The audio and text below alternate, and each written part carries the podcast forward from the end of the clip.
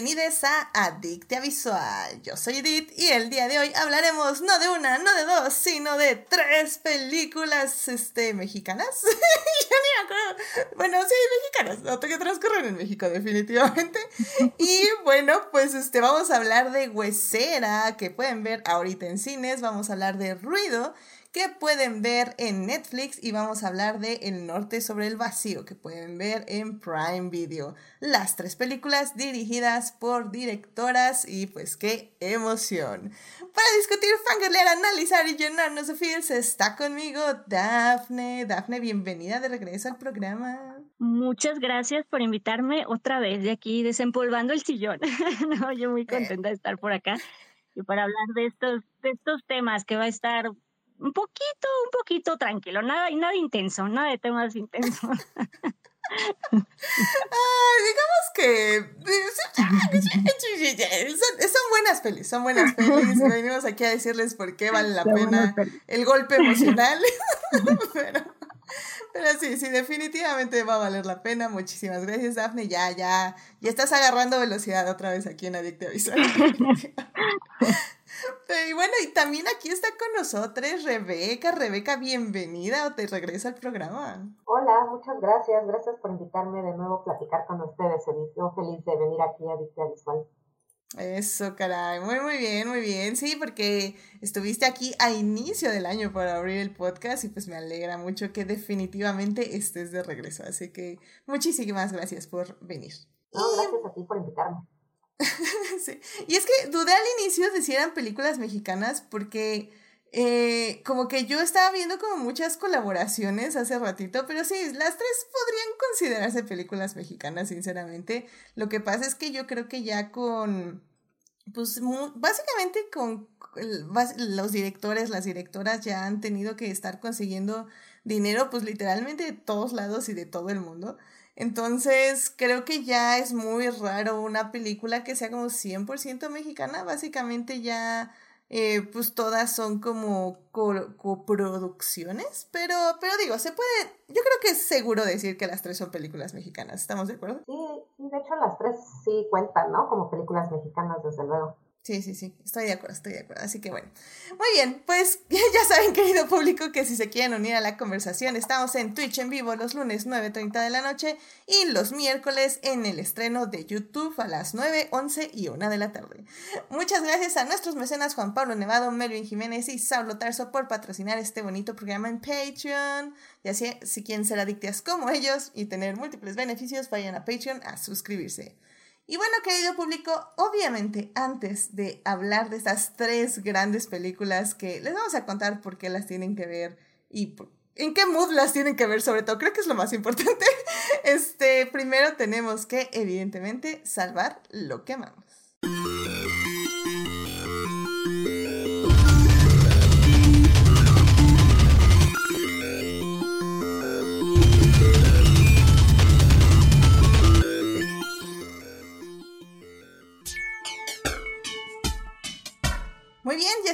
Aquí para salvar lo que amamos. Dafne, ¿qué te gustaría compartir con el público esta semana? Eh, pues a mí me gustaría compartirles ahora una, un libro, una novela. Es, eh, se llama La Dependienta, creo que le pusieron en, en español. En su traducción en, en inglés es um, Convenience Store Woman, que es básicamente es una, una, una historia de esta es, bueno, es, es, una novela, la autora se llama Sayaka Murata, y es básicamente la historia de esta, mm, es, es una historia como neurodivergente de esta, de esta mujer de 36 años con autismo, con un grado de autismo, eh, que trabaja y ha trabajado por 18 años de su vida en, en una tienda de conveniencia y pues se vuelve, todo el libro se vuelve básicamente un, un análisis de, eh, de lo que es la sociedad y de cómo las expectativas y lo que se considera, entre comillas, normal, pues va alterando y va cambiando tus, tus decisiones y, y, es el cuestionarte de, bueno, pero ¿por qué solo porque me dicen que eso es lo correcto, que eso es normal, pues tengo que hacer esto, ¿no? Entonces, creo que la idea está como muy interesante, como el tema, como el discurso que tiene la novela. Entonces, pues ahí se las quiero recomendar. Convenience Store Woman de Sayaka Murata. Es eh, japonesa, una novela japonesa. Ay, muchísimas gracias, Daphne. Muy bien, muy bien. Casi nunca trae novelas, así que me alegra mucho que, que traigas una. y efectivamente, pues definitivamente la vamos a buscar. Así que muchísimas gracias por traer esto al público. Rebeca, ¿a ti qué te gustaría compartir con el público esta semana? Eh, pues a mí me gustaría eh, rescatar más o menos una serie que es del, del año pasado, pero que yo vi recientemente porque como que sentía que fue una de esas series que no, siento que no le hicieron tanto ruido. Ya después una amiga me la recomendó y dije, bueno, le voy a dar chance, este, porque pues, confío mucho en las recomendaciones de mi amiga, ¿no?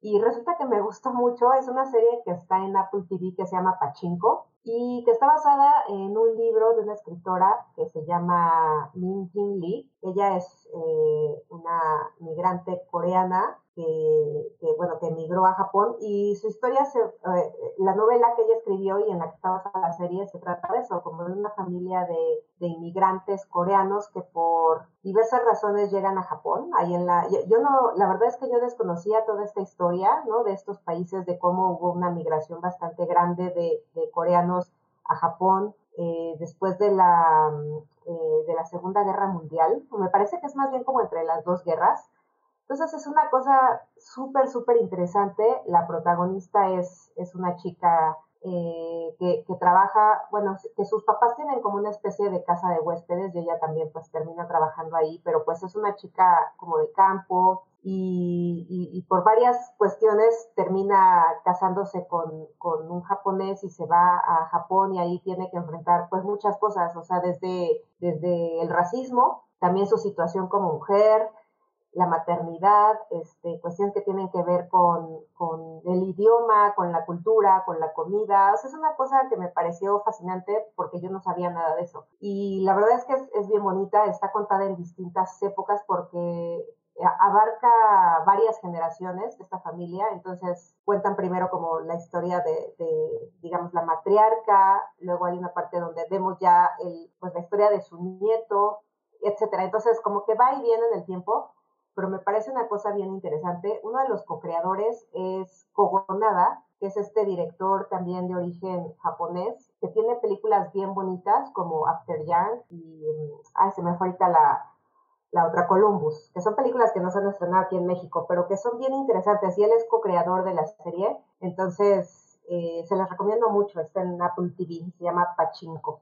Ay, muchísimas gracias, Rebeca. Siento que alguien ya la había recomendado en este podcast. Y ya cuando dos personas recomiendan la misma serie o el mismo producto cinematográfico, ya lo tengo que ver. Así que muchísimas gracias por recomendarlo y traerlo de nuevo. No, y sabes qué, me viene perfecto porque ahora para Ted Lasso quiero contratar Apple TV un mes entonces, para ver Ted Lasso, quiero terminar de ver Foundation, que no la terminé en su momento. Y pues ahora me das una nueva serie que disfrutar en mi mes de Apple TV. Así que me parece excelente, ¿no? tuviste un perfecto timing. Buenísimo. Perfecto, ya. Pues muchísimas gracias, Rebeca, por traer esto aquí al Salvando lo que amamos. Yo les quiero traer al Salvando lo que amamos es que en este fin de semana fueron los SAG Awards, el sindicato de actores. Eh, y bueno, fueron los premios que pues ya básicamente pavimentan el camino hacia los Oscars y hacia cómo se van a figurar todas estas nominaciones y los próximos ganadores de los Oscars. Y bueno, la verdad yo no veo la ceremonia, eh, en general no veo ninguna ceremonia. La única razón por la que pienso que sí voy a ver los Oscars es porque siento que efectivamente Everything Everywhere All at Once va a arrasar y la verdad que los discursos han estado muy lindos y justo de eso quiero hablar, porque la verdad es que eh, hubo varias recopilaciones en TikTok con todos los discursos que estuvieron dando eh, las actrices y los actores de esta película. Y la verdad, qué bonito, o sea, qué, qué bonito, qué bonito es cuando gente buena, este, bueno, al menos, no sé si buena, pero al menos personas que se ven muy eh, no sé, que, que, te puedes encontrar y que te van a dar un abrazo y tu vida mejoraría como un 3%. O sea, como cuando ese tipo de personas ganan premios, la verdad es que se siente bien hermoso Y bueno, pues es que Everything Everywhere All at Once ganó básicamente mejor reparto, que es como mejor película, hagan de cuenta, o sea, ya es como el premio. Eh, también ganó mejor actriz, Michelle Yeoh, este, ganó mejor, tu, tu, tu, mejor actriz de reparto, claro, mejor actriz de reparto, eh, Jamie Lee Curtis, también ganó mejor actor de reparto, Ki Kwan. Y bueno, pues así como un plus que no es del cast de Everything Everywhere All At Once, ganó también este Brendan Fraser eh, por The Whale. Y, y, la verdad, qué bonitos speeches dieron, o sea, muy, muy entrañables, muy bonitos, muy del corazón. Eh, o sea, la verdad es que es un cast que está muy emocionado por todo el amor que está recibiendo y se lo merecen, se lo merecen, yo les amo. Eh, vayan a ver y puse como una recopilación ahí en las stories de Instagram, pero si ya no llegan, la vuelvo a poner cuando eh, ponga mi salvando lo que amamos para que la vean. Eh, porque la verdad es que eh, sí se ve muy, muy, más bien, están muy entrañados los discursos, pues hablan mucho de, de las oportunidades, ¿no? Que se les están dando gracias a esta película, pues Michelle Yeoh siendo reconocida después de tantísimos años de carrera, Jamie Lee Curtis diciendo que sí es una nepo baby, pero pues ya tiene 62 años y que pues esto no es fácil a los 62 años, así que Ay, es muy lindo y bueno, aquí Juan es, o sea, wow. Ese cuate lo amo, te amo. Este, está viviendo su mejor momento y lo está aprovechando al 100. Así que increíble, muy muy buena este recopilación de, de premios que están haciendo los de Everything Everywhere All at Once y pues se lo merecen. Yo sé que algunas personas dicen que no es una gran película, bla, ya saben, Adicta, en, aquí en Adicta Visual la amamos, vayan a escuchar el podcast donde hablamos de la película por ahí de junio del año pasado y pues también estuvo en, en el segundo lugar de mi top 10 del año. Así que definitivamente sabemos que tiene sus cosas la película, no lo voy a negar. Pero me alegra mucho que esta sea la película que se está llevando los premios y no otra. Así que en fin, eh, vayan a ver los discursos porque están muy entrañables, muy bonitos. Y bueno, y como digo, el, el plus es Brendan Fraser, que se está llevando todo el amor que se ha merecido desde toda la vida, porque ah, qué, qué, increíble persona. En este podcast, ya saben, hemos hablado de George de la Selva, hemos hablado de la momia y hablamos de lo grandioso que siempre ha sido Brendan Fraser en todas estas películas. Así que pues vayan a ver las pelis, ya se están estrenando en cines, eh, ya ahorita ya casi todas van a estar en cines de, de, los Oscar y pues también están en medios alternativos, ya saben si no quieren ir al cine por alguna razón. Eh, el método que me enseñó Chris, que todavía no ha regresado aquí al podcast, pero es comprar el boleto y verla en tu casa. y ya como que te quitas la culpa un poquito. Entonces, en fin, eh, la técnica que gusten, vayan, apoyen a sus películas favoritas y y pues nada, ah, vamos camino al Oscar. Nos guste o no la ceremonia, probablemente ahí vamos a estar para que lo negamos. Así que, en fin. Así es esto. Y bueno, pues en el chat eh, eh, está Jimena. Hola Jimena. Este Julián dice que los Oscars ya no rifan, los meros meros son los cronis. Sí, los cronis estuvieron muy bien. Hubo entrega de cronis hace un par de semanas, así que también vayan a, vayan a ir a nuestro podcast hermano Crónicas del Multiverso y que dice Héctor que sí, efectivamente, ahí en Crónicas empezó la bola de nieve de las premiaciones de Everything Everywhere All at Once. Así que, en fin. Muy bien. Um, Dice Julián que esa del boleto está buena. ¿No sabías, Julián? Ya es mi técnica. Veo las películas en la casa, pero compro el boleto para el cine. Es un poco, eh, como digo, probablemente no sea lo ideal. Lo ideal siempre es verlas en el cine porque así se disfrutan las películas. Pero si realmente no tienen tiempo y solo la pueden ver en casa, en medios alternativos, para mí sigue siendo una buena opción. Y te quitas la culpa de, de los medios alternativos. Pero en fin. Pero bueno, bueno, pues ya querido público, con eso ya vámonos a hablar de las tres películas del día de hoy, porque qué emoción, qué pláticas nos tocan y qué bonito tener estas dos grandes invitadas para hablar de ellas. Así que vámonos ya a hablar de cine.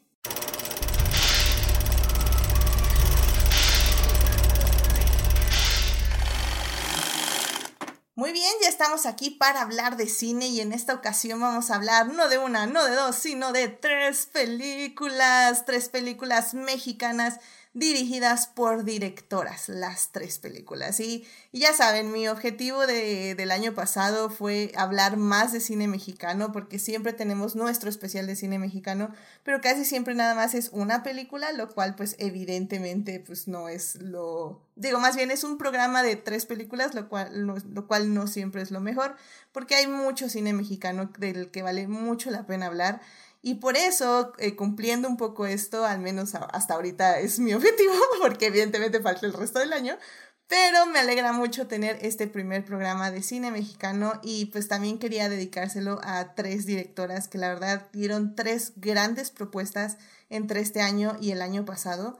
Eh, primero vamos a hablar de Huesera en la primera parte, esta película de cine de terror que pueden ver en este momento en cines el fin de semana importante fue el fin de semana pasado, pero bueno, si no la han visto y la quieren ver eh, después de escuchar este podcast, corran a ver las cines antes de que salga de salas porque vale muchísimo la pena. También vamos a hablar de Ruido de Natalia Beristain que está en Netflix, que en la segunda parte vamos a hablar de esta película que es muy fuerte, pero creo que vale mucho la pena y también tiene sus cosas que analizaré, este, la verdad, eh, ahí hablaremos de ella. Y en la tercera parte vamos a hablar de una película llamada El Norte sobre el Vacío que pueden ver en Amazon Prime. La película está dirigida por Alejandra Márquez Abella, que hizo una peli que a mí me gustó muchísimo, que es Las Niñas Bien. Así que esta es una peli muy interesante que habla sobre hombres y patriarcado, lo cual ya saben, a mí siempre me gusta cuando las directoras se acercan a estos temas. Entonces va a estar muy, muy interesante, muy interesante este programa. Así que bueno, querido público, sin más, vámonos ya a la primera parte. For the first time in my life, I was seen. Be my companion.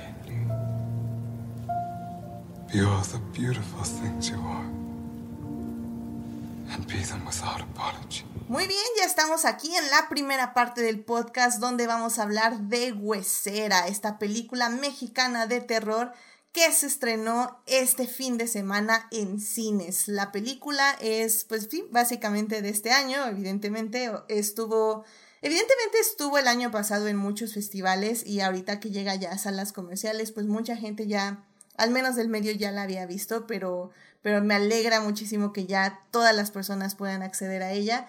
La película está dirigida y coescrita por Michelle Garza Cervera y bueno, es su ópera prima en el cine. Eh, la verdad es que la película tiene un gran reparto de muchas actrices.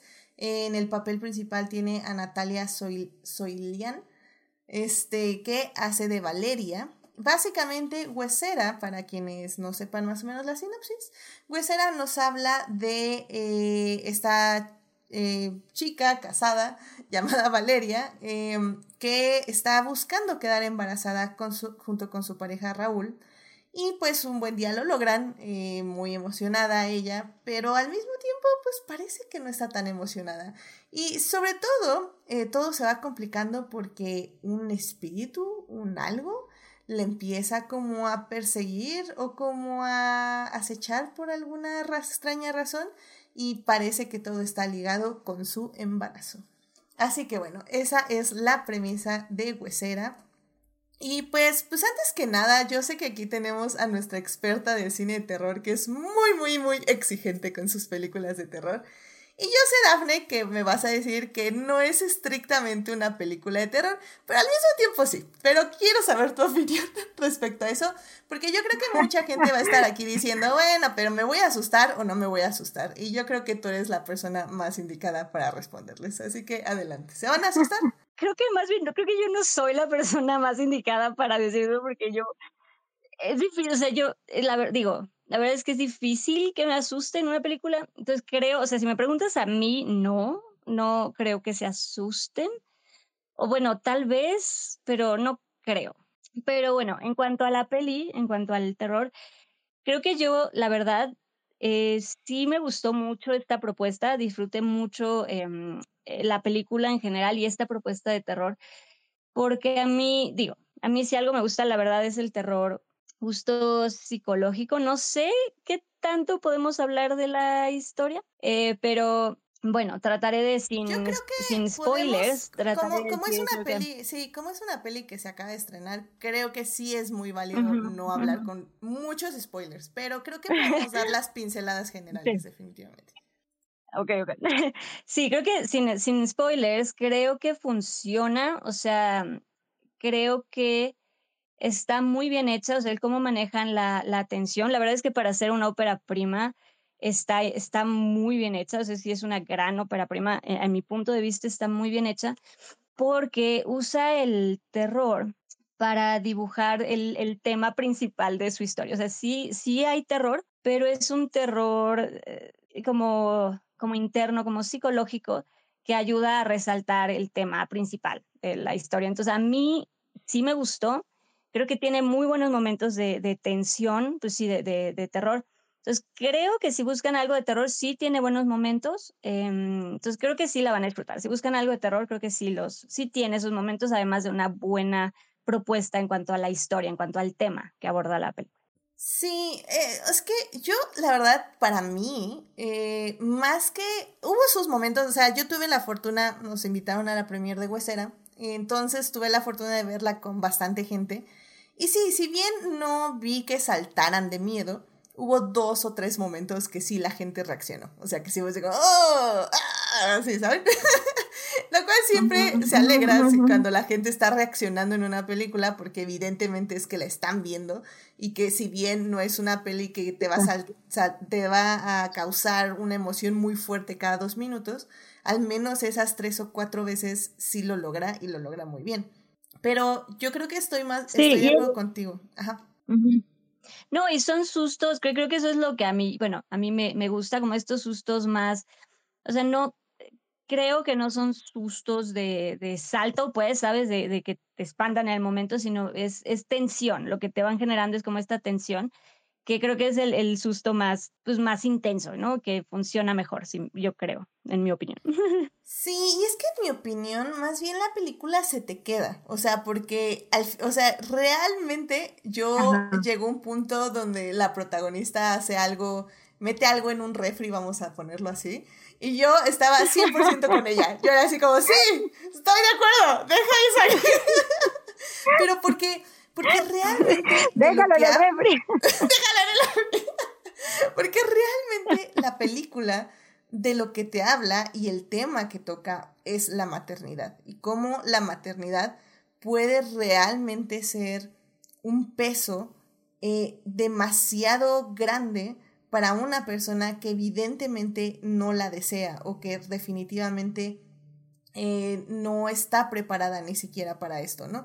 Y en todos los aspectos, o sea, en el psicológico, emocional, físico, etc.. Y creo yo que eso es lo que se te queda con la peli y lo que la peli hace muy bien. Y en ese aspecto, Rebeca, no sé tú qué opines, cómo la peli carga este tema y pues también cuál fue tu reacción al verla la primera vez.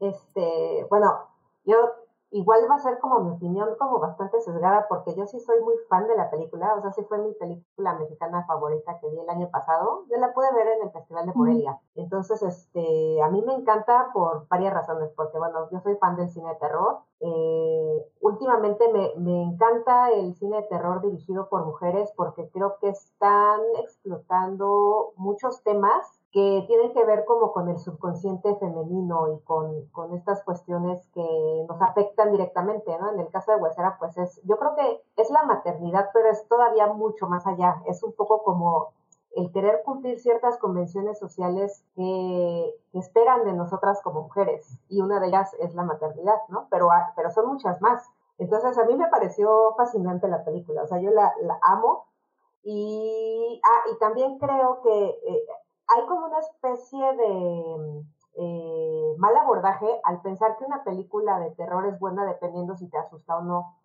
O sea, creo que, como decía Daphne, creo que no tiene que ver con estos jumpscares, ¿no? Que además es, es como una, un recurso súper gringo y fácil, me parece. O sea, el, el, el, que estés brincando todo el tiempo, ¿no? Por sustitos así de que le suben a la música o que de repente sale algo en la pantalla o sea, eso me parece como, como obvio y como fácil. Y creo que esta película evita todas esas cosas. Entonces, yo creo que no, no, no es una película para que estés brincando todo el tiempo, sino es una película de esas en donde se te va metiendo el tema y empiezas de repente a sentir cosas, ¿no? O sea, como escalofrío, siento.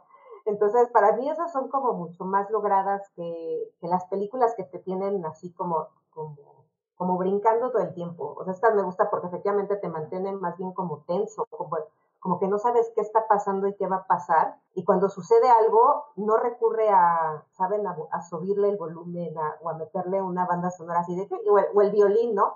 No sé, o sea, y entonces ese tipo de cosas me gustaron muchísimo de, de Huesera. Y, o sea, me, me gusta también que tiene también un montón de cosas que a mí, por ejemplo, me siento que me interpelan directamente, ¿no? Más allá de, sea, es una película que se sale de estos extremos en los que de repente parece meterse el cine nacional, en donde vemos cosas como súper sórdidas en ambientes eh, muy marginales, o las clásicas comedias románticas en citadinas en, eh, ubicadas como en lugares clase medieros, ¿no? Y entonces, como esta película también lidia un poco con ese tipo de cosas, es decir, con esta, esta fricción eh, pues aspiracional de la protagonista, porque viene de un ambiente eh, un tanto marginal dentro de la Ciudad de México para irse a uno clase mediero dentro de la misma ciudad, que también es otro tema que a mí me encanta, este, creo que también la película lo hace muy bien porque no se mete a estas cuestiones extremas, sino que lidia con ambos ambientes de manera bien, bien interesante y que lo haya incluido dentro de la misma historia, me parece pues otro acierto. Y no sé, o sea, tengo así como, como puros halagos para la película, la verdad. No, y la verdad es que estoy muy de acuerdo.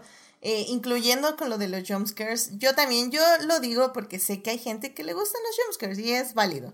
Pero sí, yo también soy no, y te, digo que sí, entiendo que esto que pues, la gente dice, bueno, es que si no me asustes porque está mala. Y yo, ah, no sé, ¿no? Podríamos como empezar a cambiar esa percepción.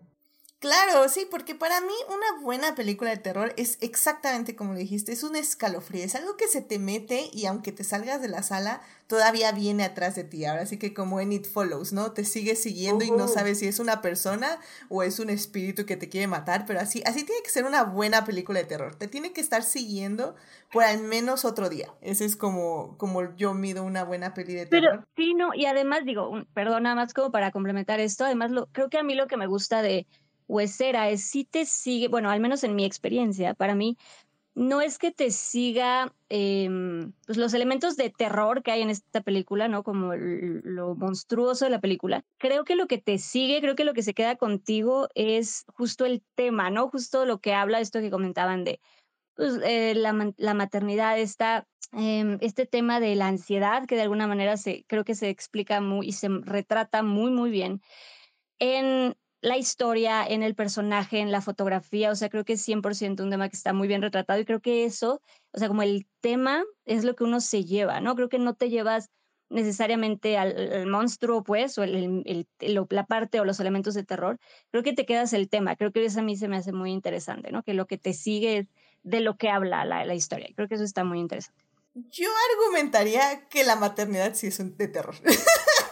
pero, pero es mi percepción anticonceptiva de la película, porque definitivamente sales así como, no, esto definitivamente no es para mí. No, no, y creo que obviamente ese es como el, tema, digo, a lo mejor adentrándonos un poco, pues es justo, ¿no? Esa, esa ansiedad, y pues sí, es, sí, te deja con esa sensación y te deja con, y se vale, ¿no? También tener esta perspectiva y esto que ve esta protagonista sobre la maternidad y sobre decidir eh, o no ser madre.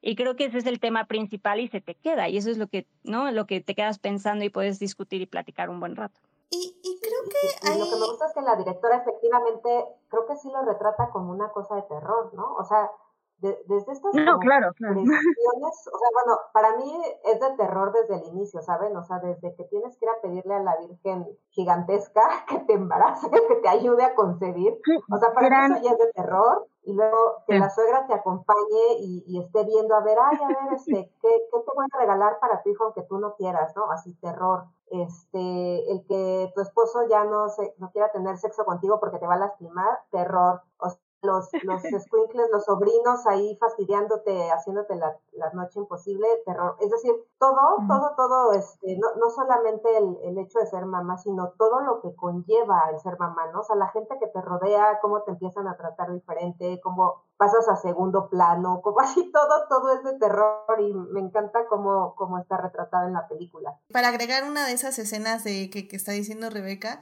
la escena del parto, eh, donde literalmente todos los doctores están ahí. Es algo como súper sutil, pero todos los doctores están ahí con ella.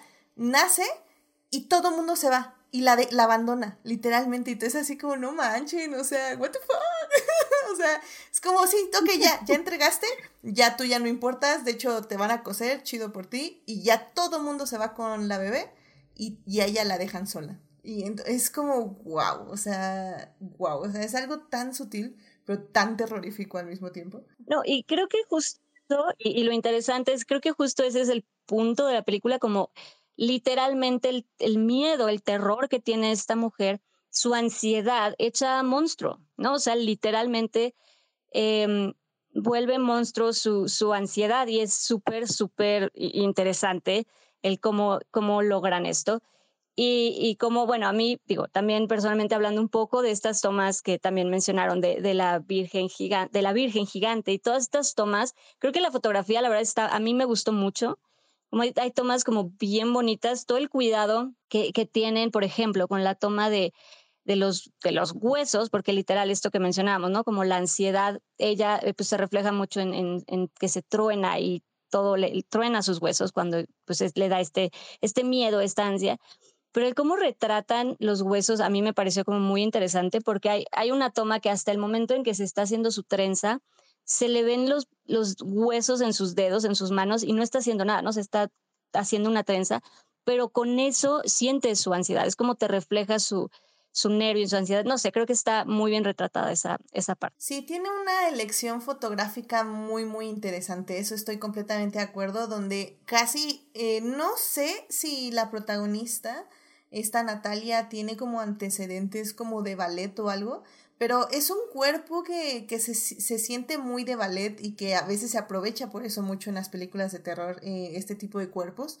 porque efectivamente son cuerpos muy, muy delgados que gozan de que no se ven enfermos, simplemente los músculos reflejan muy bien los huesos, por decirlo de alguna forma. Y creo que eso se aprovecha mucho durante la película, efectivamente, donde el cuerpo de ella siempre, como tú bien dices, Daphne, va a estar expresando de una u otra forma la, la ansiedad que está viviendo, ¿no? Y, y pues de hecho, eh, ahorita no encuentro quién hizo la fotografía, pero según yo fue una fotógrafa. Nada más que me está fallando aquí este, el IMBD. Um, y, y, creo que en ese aspecto también fue como muy importante porque, o sea, creo que la fotografía efectivamente sí refleja muy bien eh, todo, todo lo que ustedes están diciendo de la ansiedad, de cómo ella, cómo el mundo sobre todo la va atrapando. Y creo que eso eh, funciona muy bien durante la cinta. Y yo aquí haciendo tiempo. Allá Cinematography, sí, es este Nur Rubio. Nur Rubio es, es la fotógrafa. Nur, Rubio, pero no, no sé si es, si es mujer. Sí, sí es, sí, sí es. es ah, ya, ya vi. sí totalmente. Sí, sí sabía que era, pero no me acordaba su nombre porque, porque sí, sí tuve chance de conocerla en su momento. Porque sí, querido público, no lo voy a negar. yo fui parte del equipo de, de postproducción de la cinta. Entonces yo conocí mucho de cómo fue avanzando esta película y cómo fue creciendo, sobre todo en los efectos especiales. Entonces fue, fue muy, muy bonito. Siempre es muy bonito trabajar en un proyecto que sabes que tiene mucho potencial para hacer una gran película. Y sobre todo también creo que, por ejemplo, hablábamos de que la música luego es como eh, demasiado en este tipo de películas porque nos quieren como, este, tan, tan, tan, asustar o no sé. Pero creo que aquí en Huesera hace un gran acompañamiento, sobre todo porque creo que el, el background, el, el contexto de la protagonista también viene, como bien decías, Rebeca, viene de, de, sus orígenes, de, de su estatus social, por decirlo de alguna forma, y cómo ella aspiraba siempre a más, como bien lo dijiste al inicio. Y y tenemos como este mm, eh, pasado ponqueto, rebelde, pero al mismo tiempo donde ella no quería ser una rebelde y mucha de la música que tiene la película viene como acompañando eso, porque todos estos tintes a su pasado al momento en donde ella quería ser libre o donde ella soñaba ser libre, siempre nos están eh, rememorando eso, nos están mostrando la guitarra, las pinturas, este encuentro con una vieja amiga con mayúscula y subrayado. y, y creo que en ese aspecto es cuando sabes que una película está bien construida porque los personajes se sienten vivos. No es un personaje que nació en ese momento y se creó para la película y ahí va a terminar su vida. Es un personaje que realmente estamos viendo un pasado, que realmente estamos viendo un presente y que hasta podemos tal vez vislumbrar el futuro. Y, y nada más como nota, creo que algo que también se me hizo muy refrescante de la película es que casi siempre en este tipo de cintas, eh, voy a mencionar, por ejemplo, Rosemary Baby, de este, el bebé de Rosemary, de este violador eh, Roman Polanski, que cumple de hecho 55 años de haberse estrenado. Chance y hablamos de ella en Adictia Visual, todavía no lo sé. Pero, pero bueno, por ejemplo, en esta película casi siempre es como justo el, el terror de la maternidad, etc pero es como que el bebé, ¿no? El bebé también es, es del demonio, y creo que en este tipo de películas casi siempre el bebé este, juega como un papel importante en la maldición. Y a mí lo que me gustó mucho de Huesera es que este no es el caso, o sea, el bebé para ella no tiene, o al menos yo siento que ella sabe que no tiene la culpa. O sea, la culpa es en general como todo lo que pasa a su alrededor, cómo la trata el mundo, cómo la ve el mundo, cómo percibe ella el mundo pero la bebé eh, no es quien carga, incluso la quiere proteger, por mucho que sea su ansiedad, por mucho que sea su horror a todo lo que la rodea, ella sabe que la bebé tiene que ser protegida. Y creo que eso para mí fue como bastante refrescante, o sea, no, creo que no lo había visto así en alguna otra película, o al menos aproximado de una forma que el bebé, bueno, en este caso la bebé, es como, no es protagonista porque no absorbe la película, pero tampoco es como el producto del mal. O sea, simplemente es, está ahí, van a pasar cosas, va a ser también producto de un trauma, pero no es protagonista. No sé si me doy a entender. de, hecho, o sea, a mí me llama la atención porque creo que también cuando les digo que la vi el, año pasado en Morelia y la comenté con unos amigos y ellos mencionaron luego, luego el bebé de Rosemary, ¿no? Como una especie de conexión. Yo les decía, es que a mí no me recuerda tanto eso. O sea, claro, las protagonistas son dos mujeres embarazadas, pero creo que son situaciones completamente distintas por lo que decía Edith. O sea, en el bebé de Rosemary estamos hablando de una mujer que estaba buscando ese embarazo, quiere ser madre, pero casualmente, pues el que la preñó es el diablo, ¿no? Así, o sea, es una cosa que Upsi Daisy. Está desde, digamos, como desde afuera y después desde adentro, porque efectivamente pues, está cargando al hijo de Satanás, ¿no?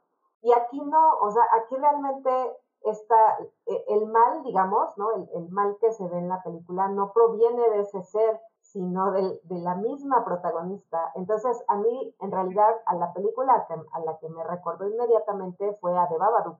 Claro. Porque también aquella película estamos, o sea, igual, o sea, el, el, niño también es horrible, ¿no? Porque si es como un niño medio espantosito, el, el, hijo de la protagonista, pero al final, pues es un niño, o sea, es travieso y es horriblito y todo, pero no deja de ser un niño eh, inocente, por así decirlo. Y la manifestación terrorífica de, esa película surge de, de las, igual, de la ansiedad y los traumas de la mamá, de no poder lidiar con la maternidad, aquí en este caso, bueno, el niño ya nació y todo, pero de no poder lidiar con esa maternidad y cómo esa, esa, pues, e, e, esa imposibilidad de, de, de, manejar el hecho de ser madre de un niño bastante difícil es que se manifiesta en un monstruo, ¿no? E, y, y por eso es que, que siento que esta película se podría emparentar más bien con aquella, o sea, como que de Babadook sí fue una película que a mí me hizo mucho sentido en el contexto de Huesera, porque estoy viendo manifestaciones sobrenaturales, pero a partir de de traumas personales de mujeres que están lidiando con el hecho de ser madres. Y entonces ahí ya encontré como un hilo conductor que me hizo mucho más sentido que el de el bebé de Rosemary, por ejemplo. Completamente de acuerdo. Efectivamente, sí, no, no lo pude haber hecho mejor. Y un gran ejemplo, Babadook, también, sí, definitivamente. Otra película que se tiene que ver, que de hecho no sé si siga en Netflix, Ah, porque me acuerdo que estaba en Netflix hace mucho, pero no, creo que ya no. Eh, bueno, si no, ahorita les digo dónde la pueden ver porque la verdad es una peli que vale mucho la pena. Pero bueno, eh, Dafne, pues ya para empezar eh, dar conclusiones ya de esta película, eh, ¿qué le dirías al público de Huesera como conclusión? Como conclusión, creo que sí, la recomiendo 100%, vayan a verla. creo que todo esto que hemos ya comentado, creo que sobre todo es esto que se mencionaba, es un análisis de una visión eh, femenina eh, sobre la, maternidad.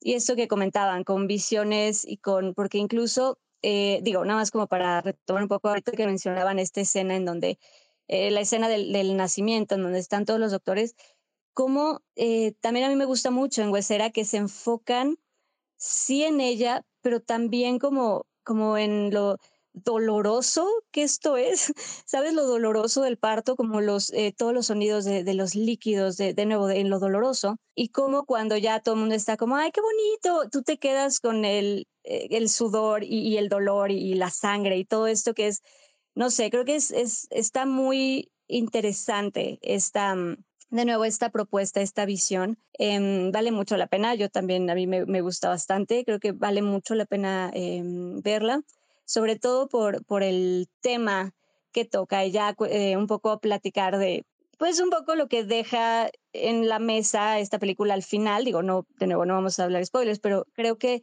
la conversación que puede generar el empezarte de nuevo, lo importante que es, pues sí, el dejar que las personas y las mujeres decidan libremente su vida y un poco también este comentario de la película hacia la sociedad y cómo de verdad eh, la sociedad impone, nos impone cosas que a lo mejor hay que empezar a cuestionar, ¿sabes? Como el realmente, como, ¿sabes? O sea, yo sé que todo el mundo lo hace, pero yo quiero ser esto, yo quiero hacer esto.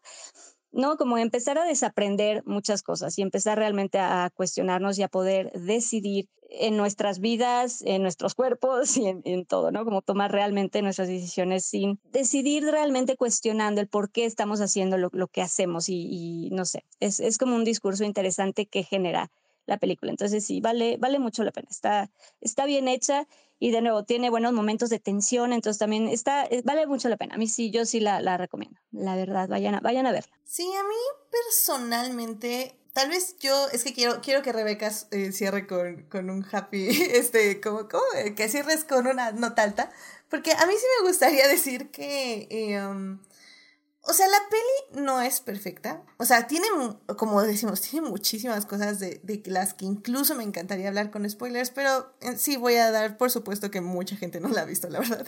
Em, y también las otras dos, pero las otras dos ya se estrenaron, entonces ahí sí ya. pero bueno, eh, hace mucho, pero bueno, en fin. Mi punto es, creo que sí se siente que es una ópera prima. Hay cosas que podrían estar mejor contadas, mejor, mejor filmadas. Sobre todo creo que yo al el final tiene como una secuencia un poco surrealista que a mi entender no es tan clara con el mensaje que quiere dar, pero eh, sin embargo, eh, la última escena creo que es muy clara con el mensaje que quiere dar, a pesar de que es, puede ser como muy dolorosa en muchos aspectos, también es muy liberadora y muy positiva. Entonces, yo sí creo que sí le tienen, o sea, no vayan con las expectativas así como súper mega altísimas. La película sí cogea un poquito de ciertas cosas, de un poco de ritmo, un poco de, de historia y así. Pero, por ejemplo, creo que de las tres películas que vamos a hablar, bueno, no, es como la segunda película donde tiene las mejores actuaciones, porque la manera en que entregan los diálogos, la manera en que la protagonista se expresa, como ya decíamos, con su cuerpo, con su boca, o sea, de, bueno, de lo que dice y todo esto, creo que lo hace muy bien. Es una de las películas también que se sienten mejor interpretadas.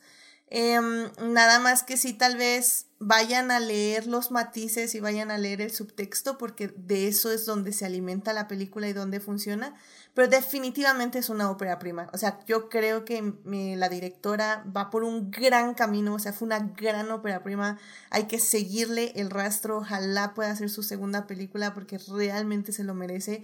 Y realmente va a ser una gran directora ya que esté en su segundo o tercer trabajo. Sí, 100%. Pero sí tiene sus detallitos la película. Em, pero como digo, es una directora que hay que seguir y que hay que aplaudirle ya desde ahorita para que justamente pueda tener la oportunidad de hacer su segundo y tercer trabajo que yo 100% creo que no va a decepcionar. Pero Rebeca, una conclusión para el público que le quiera estar. Este, pues yo sí voy a acabar así con la nota altísima, porque yo sí de las tres películas, yo sí digo que es la que está mejor actuada, mejor escrita, mejor dirigida, o sea, sí fui muy fan.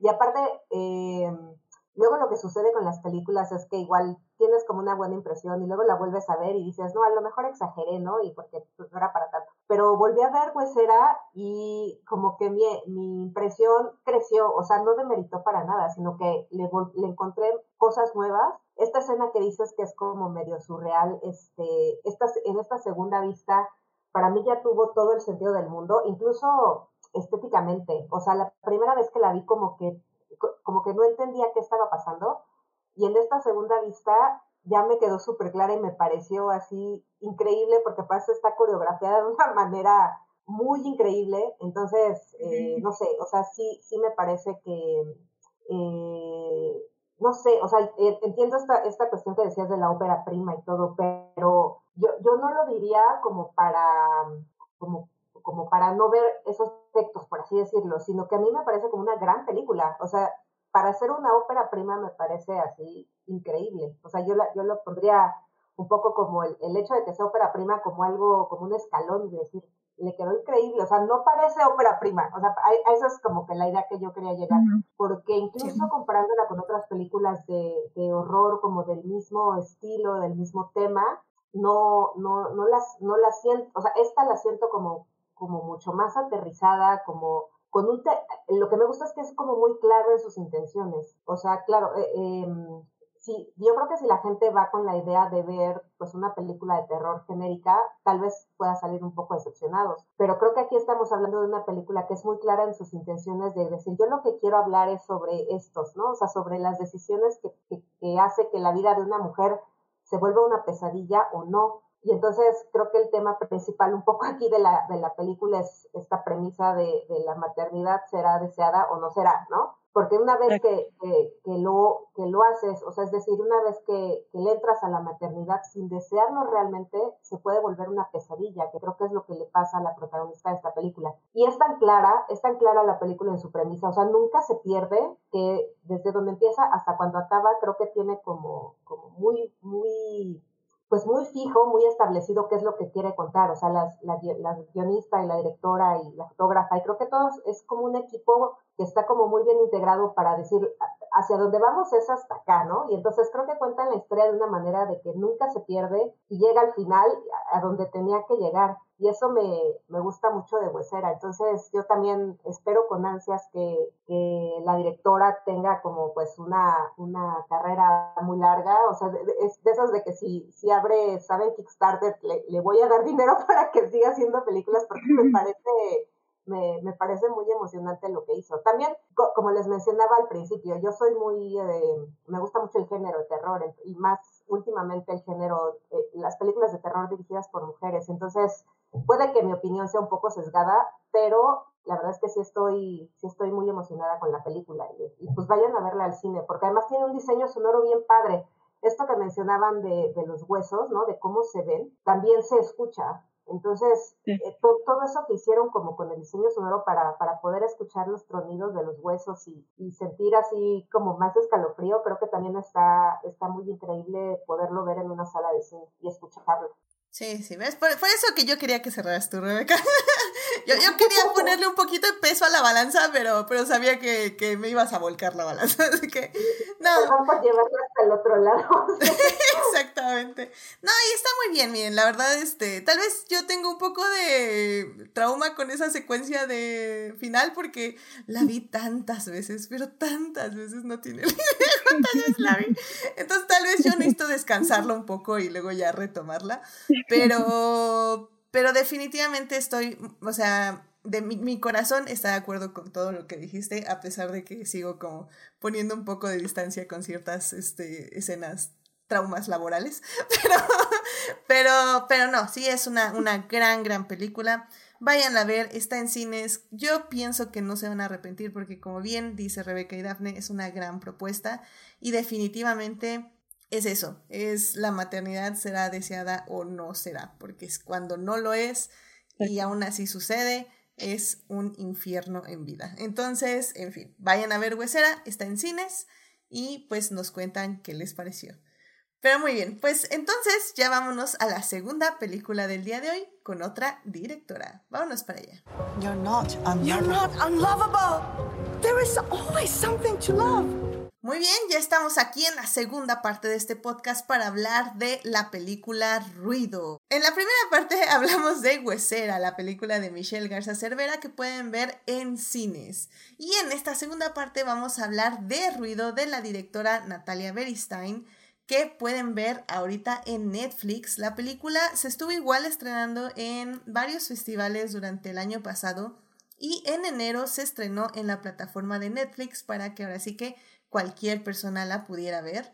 Eh, la película básicamente nos habla de Julia, que es una señora, eh, pues ya mayor, cuya hija desapareció eh, hace, hace unos meses y ella, pues básicamente vamos a ver su camino al tratar no solo de lidiar con las autoridades mexicanas de búsqueda, sino también en cómo lidia con esto, eh, con este dolor su familia, su esposo, su hijo, el hermano de, de, su hija, este, de Ger.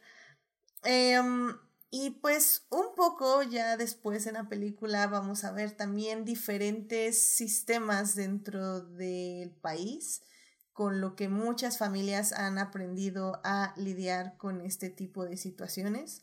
Eh, sí, efectivamente, querido público, la película pues no es divertida, definitivamente, no lo va a ser.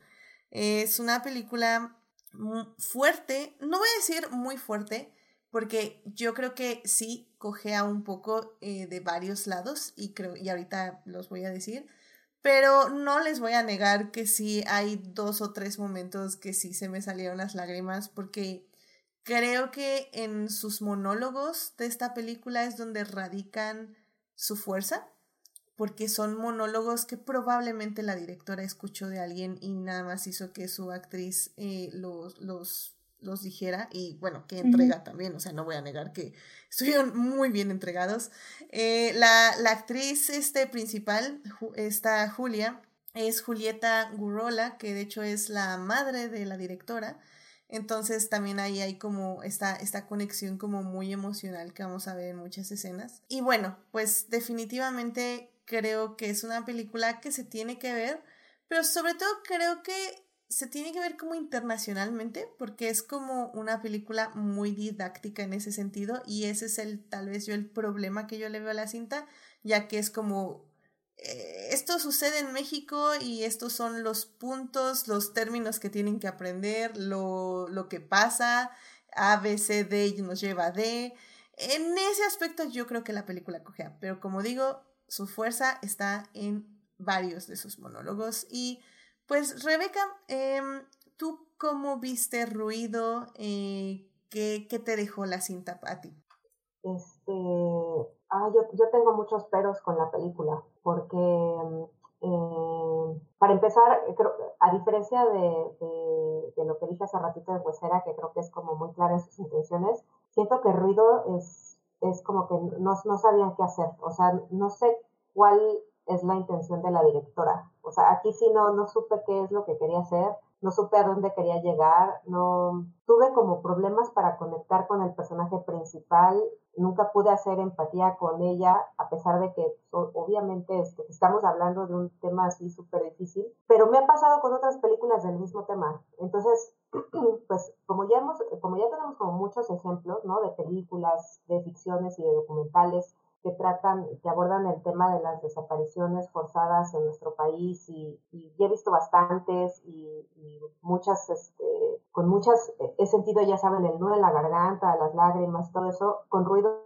no me pasó, o sea, no me provocó absolutamente nada. Y, siento que eso es como, que, que, fue como, o sea, que tiene como varios hierros, o sea, yo sí siento que hay una, eh, pues una falta de dirección en el guion, o sea, no sé para dónde quería ir. Hay como una desconexión entre la parte que es de ficción y la parte que es documental, porque de repente pues mete a un grupo de mujeres buscadoras que son, son reales, ellas no son actrices, son, mujeres de, de veras de un grupo que sí existe y que está buscando a sus familiares, ¿no? Y, y esa parte la sentí así como ¿saben? Como, de repente así Julieta y Burrola la metieron ahí en medio y le dijeron, ponte a platicar con las señoras, no sé, o sea, y entonces eso, ese tipo de cosas hacía que me saliera yo de la, de, la historia. Y yo decía así de, pero ¿a dónde quieren llegar? O sea, ¿qué me están contando? ¿La historia de esta señora o la historia de las buscadoras? Porque no la veo como una sola, a pesar de que tendría que haber sido una sola. Entonces, no sé, o sea, yo sí tengo como muchos problemas con,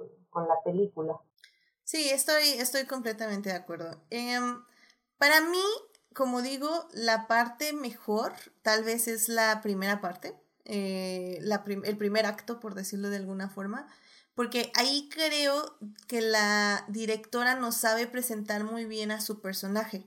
Pero estoy de acuerdo contigo. El problema ya es que en el segundo y tercer acto, cuando la directora ya nos quiere enseñar como mira, esto hace México con este tema de las desaparecidas y estas señoras hacen esto y el gobierno hace esto y está el, asunto del narcotráfico y, está, eh, y ahí es cuando ya la, la protagonista deja de ser madre, deja de ser una madre buscando a su hija y se convierte, pues así, lo, lo voy a decir así en ese término porque es pues sí, la, la white sican que le están explicando cómo vive el resto del país, ¿no? Entonces, eh, lo cual funciona porque al final del día es como, ok, sí, esta señora en el privilegio de ser quien era dentro de la ciudad vive esta cosa terrible, lo cual también nos dice que nadie está a salvo de que le pase algo así, pero definitivamente no, al parecer, o al menos eso nos da a entender la película, no es una señora que ni siquiera sabía que era un acuerpamiento. Entonces es como, bueno, o sea, yo entiendo que el, término está raro, pero se me hace aún más raro que nueve meses de pérdida no sepas que es un acuerpamiento. O sea, no sé, o sea, son cositas que digo, o sea, a ver, directora Natalia, me estás, Natalia Beristain, me estás explicando, me estás diciendo el ABC de qué es el feminismo en México o me estás contando la historia de esta señora que perdió a su hija. Entonces, Sí, ahí, ahí es cuando yo también estoy de acuerdo que no me funciona la película. Y sobre todo que ya al final, creo que aquí, pues la verdad, querido público, pues no, no hay mucho spoiler que hacer. Porque como digo, es, es son muchas situaciones que va viviendo la protagonista. Eh, y el final, como que, justo, Rebeca, o sea, como es como, ok, sé que no te puedes reunir con tu hija, porque pues esta es una tragedia y no quieres terminar en algo ficticio, por decirlo comillas, comillas, ya que también entraste a lo documental. Pero al parecer tampoco quieres terminar en lo 100% trágico, porque no me, me quieres dar como una esperanza y al mismo tiempo no. Entonces sí, sí es un poco extraño, la verdad, cómo termina la película, como que se siente así, bueno, pues ya, se nos acabó el tiempo, este, ¿cómo este? Vamos a crear una, una, este, un sueño y se acabó. Y así como, ahora le va, gracias. ah, bueno, pero es, como un poco extraño. También, sí, cuando la vi, o sea, hace ratito que, que mencionaste así de, de la señora White yo no, no pensaba decirlo porque dije así, de repente siento que yo soy muy prejuiciosa, pero todo el tiempo estuve pensando así de esta señora blanca, ¿por qué está con estas señoras que, que se ven completamente distintas a ella? Que se ve que ella es de otra realidad. O sea, yo entiendo lo, que mencionaste también, que obviamente nadie está exento de, o nadie está salvo de, de, sufrir algo así tan terrible. Sin embargo, sí se siente un poco como, o sea, se, se notan estas dos realidades en donde no, no, no, las, no se pueden conciliar. Incluso me pareció un poco chocante, ¿no? Así, ¿sabes? O sea, la señora pues quedándose en hoteles, ¿no? Mientras las otras madres pues están acampando literalmente en las plazas, en las calles, o sea, no sé, y, y, entiendo también que tal vez esa sea la realidad de la directora y de su familia, o sea, por supuesto, pero, pero esa mirada, hay algo que se siente como, como chocante, no sé, o sea, no, no pude, no pude conciliar, yo creo que también por eso me costó trabajo hacer empatía con ella, porque no, no podía, no, no podía reconocerme en la lucha de esa señora, ¿no? Lo que sí, por ejemplo, que sí me ocurrió con, con Sin Señas Particulares. ahí sin, sin meterse como en estas cuestiones como de la lucha feminista, ¿saben? Y todo eso, pero ahí de verdad sientes el dolor de una mamá que está haciendo lo imposible por buscar a su hijo porque no sabe dónde está. Y, y ese miedo y ese terror y esa angustia sí la sentí en la otra película, o sea, sí me pareció que es, es aquellas de terror y esta me pareció como, como, como didáctica, como les vamos a enseñar a las personas privilegiadas cómo, es que, qué tan mal le están pasando a la gente que está buscando a sus familiares, ¿no? O sea, y creo que sí, eso me chocó bastante. Y como digo, en cierta forma tiene sentido, porque ¿qué persona, si no es una persona privilegiada, va a pasar por tantos eh, lugares y, va a tener el dinero para poder hacer tantas cosas, ¿no? O sea, que o sea, ninguna persona no privilegiada que tenga no tenga dinero eh, quedar de, de, mordida a la policía y luego que la lleven con el fiscal y luego que la lleven con las desaparecidas y luego que dame estos, o sea, lo entiendo, o sea, entiendo, no podía, o sea, si querías que tu protagonista viviera tantas cosas así en México, evidentemente tenía que ser una persona con dinero. Pero, pero como dices, es que al final el día pues, se siente un tour. Entonces, este es un tour de las desapariciones. Y así como, Totalmente. híjole, me duele porque es, es, feo, pero, pero híjole, ¿por qué me estás dando un tour? o sea. ¿O, tú, cómo, tú cómo la viste, Dafne? ¿Cómo, ¿Cómo sentiste esta película? Creo que es, eh, no sé, creo que es complicado porque también como se mencionaba, creo que es un tema, eh, pues desafortunadamente que es real y que es eh, triste. Entonces sí creo que al momento, o sea, sí creo que al momento de hacer una, una historia, además como que como mencionaban, de este tema que ya se ha abordado de distintas maneras, eh, pues creo que fue esto justamente, ¿no? Fue a lo mejor la búsqueda de hacer algo distinto y pues optó justo por lo, lo que mencionaba, ¿no? Por esta, esta idea de mezclar un poco la ficción con lo documental, como para, eh, yo me imagino, ¿no? O sea, yo, yo entiendo, veo un poco este, tratar de, darnos, de dar una, una propuesta distinta y creo que lo interesante o lo que yo me quedo es, de nuevo, un poco mmm, lo que aporta o lo que trae la, mm, la película, que pues es el tema de que, que toca, que es básicamente, no, o sea, sí las desapariciones, pero también un poco el cómo, justo esto que mencionan, cómo depende de dónde estás y depende de tu eh, privilegio o no, cómo abordas, eh, cómo abordas esta pérdida o cómo abordas una búsqueda. Y de alguna manera, pues creo que ese es también es otro punto de vista que, como dicen, puede chocar o puede no sentirse genuino, pero al final creo que también es, es otro punto de vista, porque como se mencionaba, o sea, nadie está exento. Al final esto pasa en, en, el, en el país y, y, al final todos eh, sufrimos y podemos estar, eh, podemos estar expuestos a este tipo de situaciones.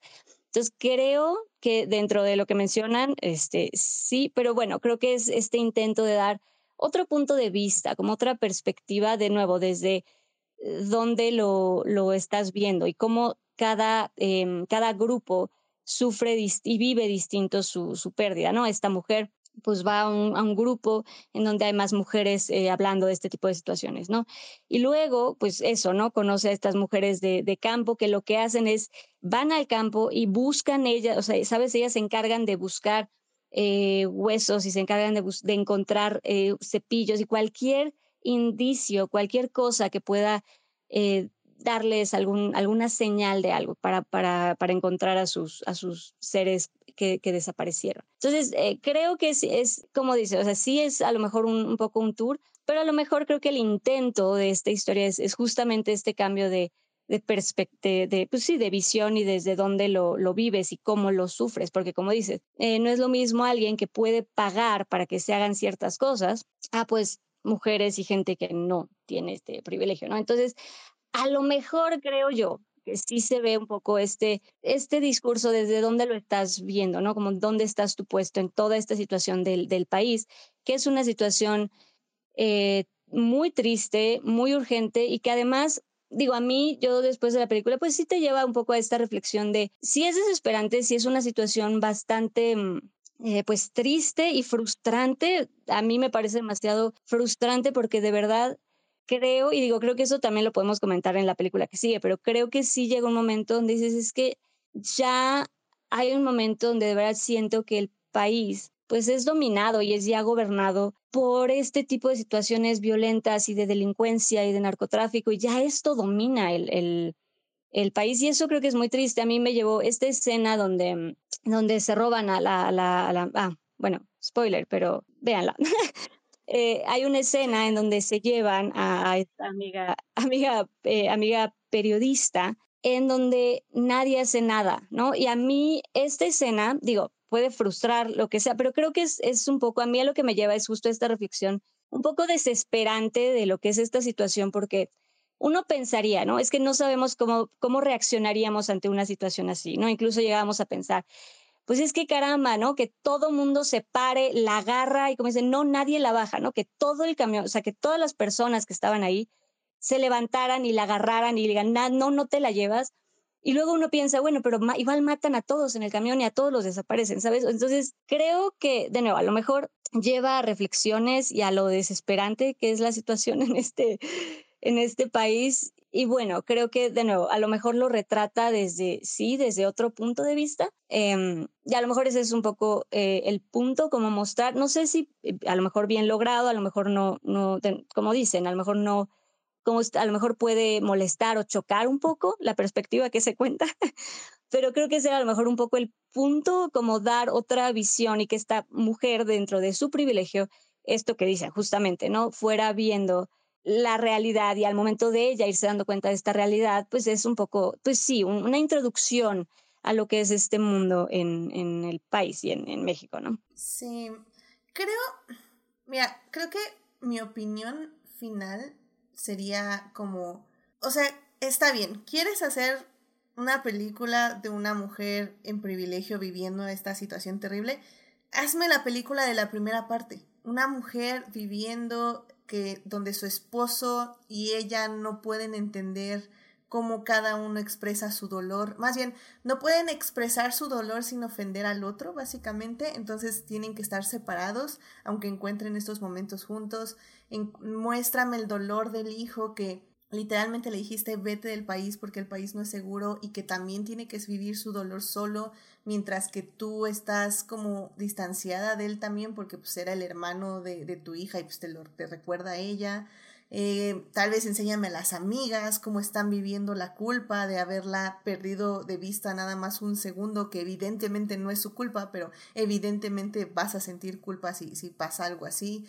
O sea, dentro de tu privilegio, muéstramelo. Es como cuando hablamos de directores que quieren meter a una mujer a la fuerza, porque según ellos tiene que haber una mujer en su película. Amigos, si no sabes escribir mujeres, no metas mujeres. Hazme una peli de puros hombres. En serio, no me molesta. Este, eh, creo que ese es mi punto con esta película. Y ya Después, si quieres hacer un documental de las buscadoras, si quieres hacer otra película acerca de ello, perfecto. Si quieres hacer una película, incluso puedes meter a esta, esta protagonista a las marchas. Claro que sí, ¿por qué no? Como ella vive dentro de su privilegio este tipo de marchas, también estaría padre. Simplemente creo que como dice Rebeca, o sea, al final del día sí se me desvía demasiado la señora que, que incluso pues le tienes que meter esta amiga periodista para que la lleve a todos estos lados cuando ella no podría hacerlo por sí misma y yo prefiero ver lo que haga la protagonista por sí misma a que una persona la tenga que guiar por lugares que nunca se hubiera metido. O sea, quiero ver que ella se meta a lugares donde nunca se hubiera metido por ella misma. Ese es mi punto. Y, y sí, o sea, pero como digo, o sea, al final del día sobre todo la primera parte a mí sí me pegó, o sea, yo sí estaba, les digo, o sea, yo sí saqué lágrimas porque al final del día es un tema que nos llega y es un tema que nos llega mucho y, y por muy bien o mal lograda que esté la película, pues siempre te va a pegar, o sea, eso no, creo que no exenta ya, ya el tema y, y, y, y a veces sí pienso que nos estamos desensibilizados ya ante estos temas porque te tienes que desensibilizar, o sea, tienes que poner una coraza porque no puedes, no es posible estar en, en depresión todo el tiempo escuchando estas noticias, escuchando cómo otra gente habla de estas noticias. O es muy, muy pesado, es muy difícil, es muy cansado. Y, y creo que para mí personalmente, cuando, cuando vemos este tipo de, cuando veo este tipo de cintas como trato de abrirme un poco como al, al dolor otra vez, eh, al, al, miedo, al estrés de la situación. Y, y es bueno, es este, no voy a decir terapéutico, pero en cierta forma lo es, porque, porque puedes dejar ir todo eso por al menos una hora y media, dos, y ya volverlo a recoger después, ¿no? No, sí, sí, y es que nada más digo, iba, iba justo a agregar justo esto que mencionas. Y es que creo que como pues, mexicanos, mexicanas, eh, ya creo que ese miedo lo traemos como ya muy, hacemos las cosas porque pues, no podemos dejar de vivir, ¿sabes? Tenemos que hacer cosas.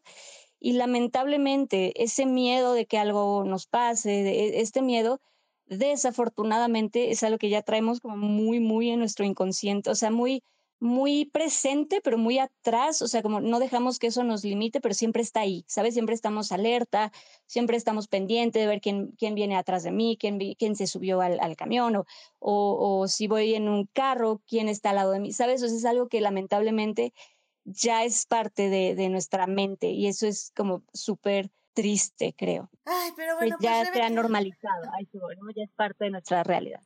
Sí, efectivamente. Pero bueno, pues Rebeca, ¿tú, ¿tú qué le dirías al público de esta película, si la tienen que ver o no?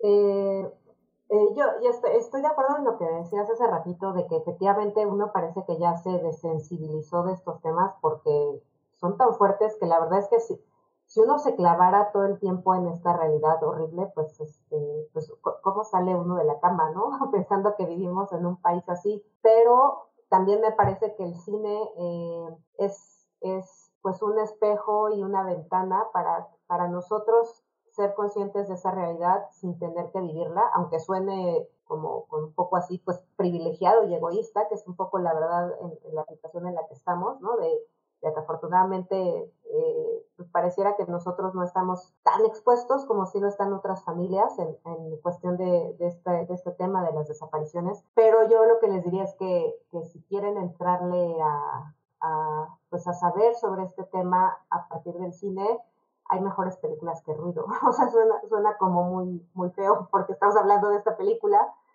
pero creo que también sirve pues para recomendar películas que, que, creo que están mucho mejor logradas, tanto de ficción como de documentales. O sea, como les mencionaba hace ratito, yo, yo, no, cuando vi esta película no podía dejar de pensar en el personaje de Mercedes Hernández en Sin Señas Particulares. O sea, no sé, me parece como una película súper poderosa que trata el mismo tema de una mamá buscadora que, que, o sea, es así, te simbra. Creo que es así, no hay, no hay manera así de, de olvidar esa, esa película.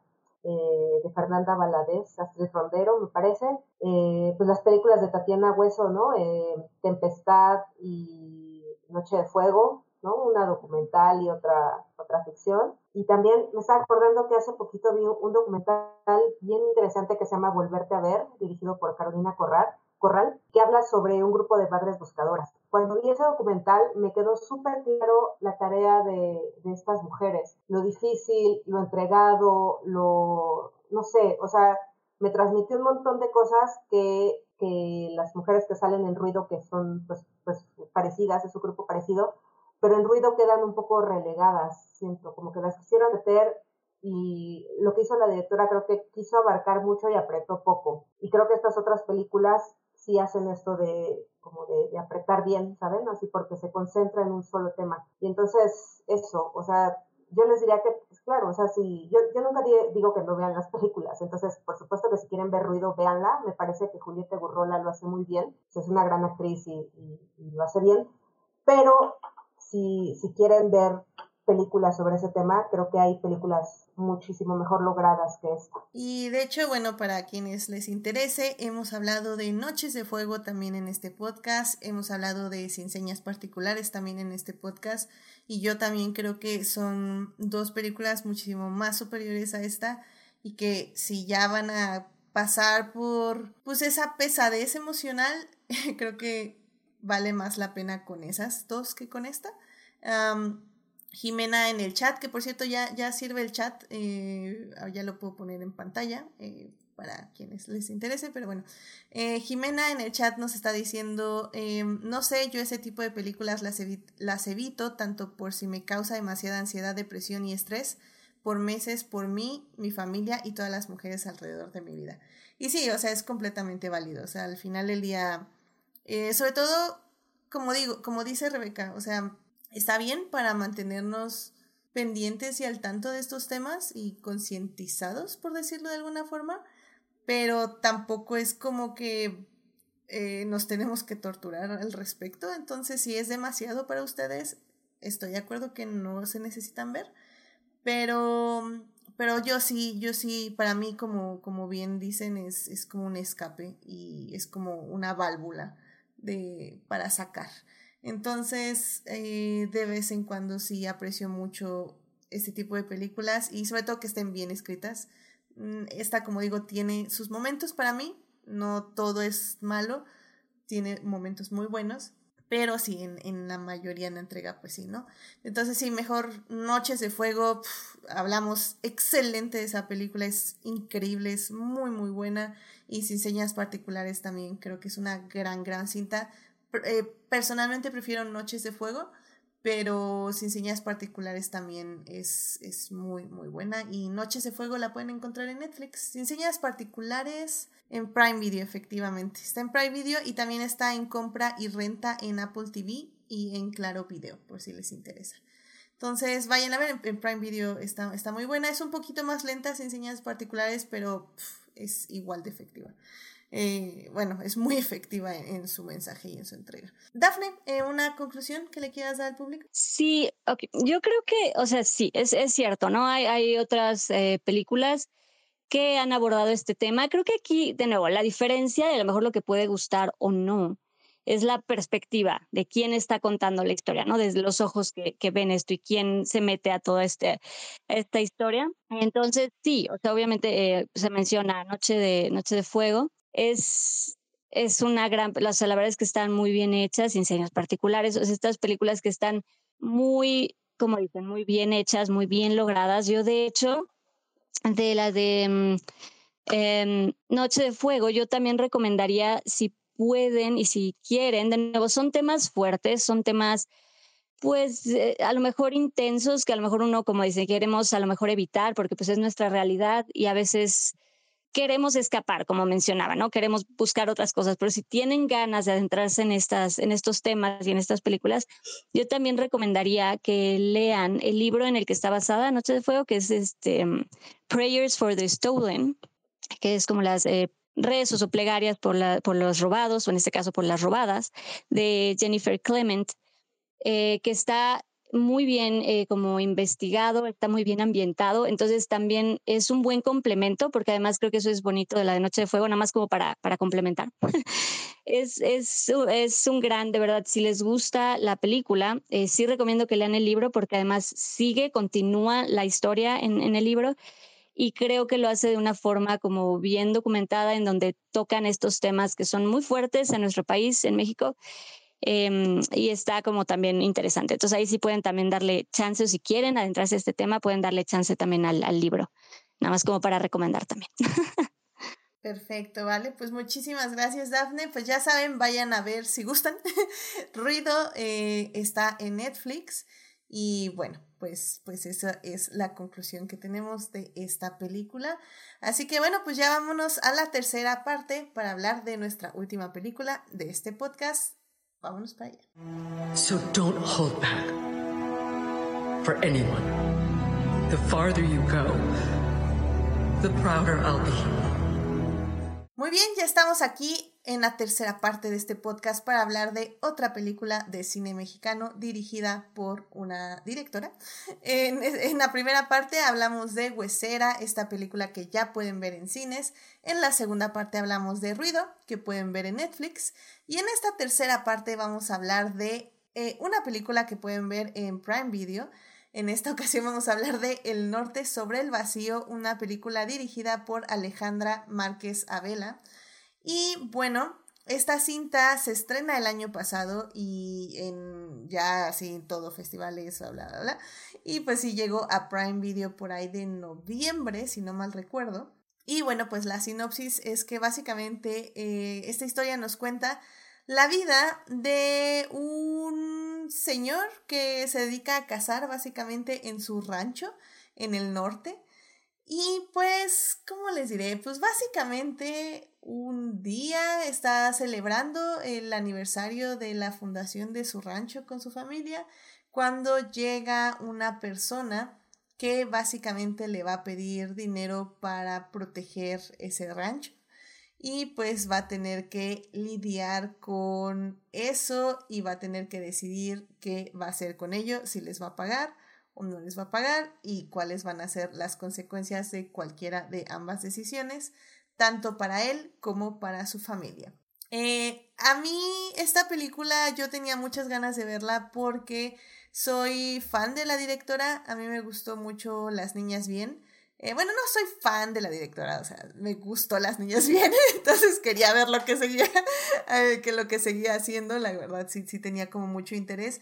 Y había escuchado muy, muy buenas reseñas de esta película cuando se estrenó el año pasado, eh, sobre todo porque se mencionaba que era una crítica hacia el patriarcado y hasta este tipo de masculinidad que se proyecta sobre todo de, de cierta forma en el norte de nuestro país Solo tengo una queja eh, con Prime Video porque los subtítulos están desfasados. Y perdón, Prime, pero es que yo no hablo norteño. O sea, sí se me dificultó muchísimo. Porque había cosas que no entendía que estaba diciendo. Y yo así como, demonios, o le subo, o le regreso, o qué hago. Pero bueno, aparte de mi queja con Prime Video, todos los subtítulos, y los de inglés, japonés, todos estaban desfasados. No sé por qué. Pero bueno, aparte de eso, todo se vio bien. De hecho, eh, algo que se me olvidó, perdón, de, de decir de ruido, por ejemplo, es que también en ruido las actuaciones como que se me hacían como muy falsas o muy leídas. O sea, creo que es algo que tiene mucho la directora, que sus actores como que entregan las líneas como leídas, no, no sé cómo decirlo de otra forma.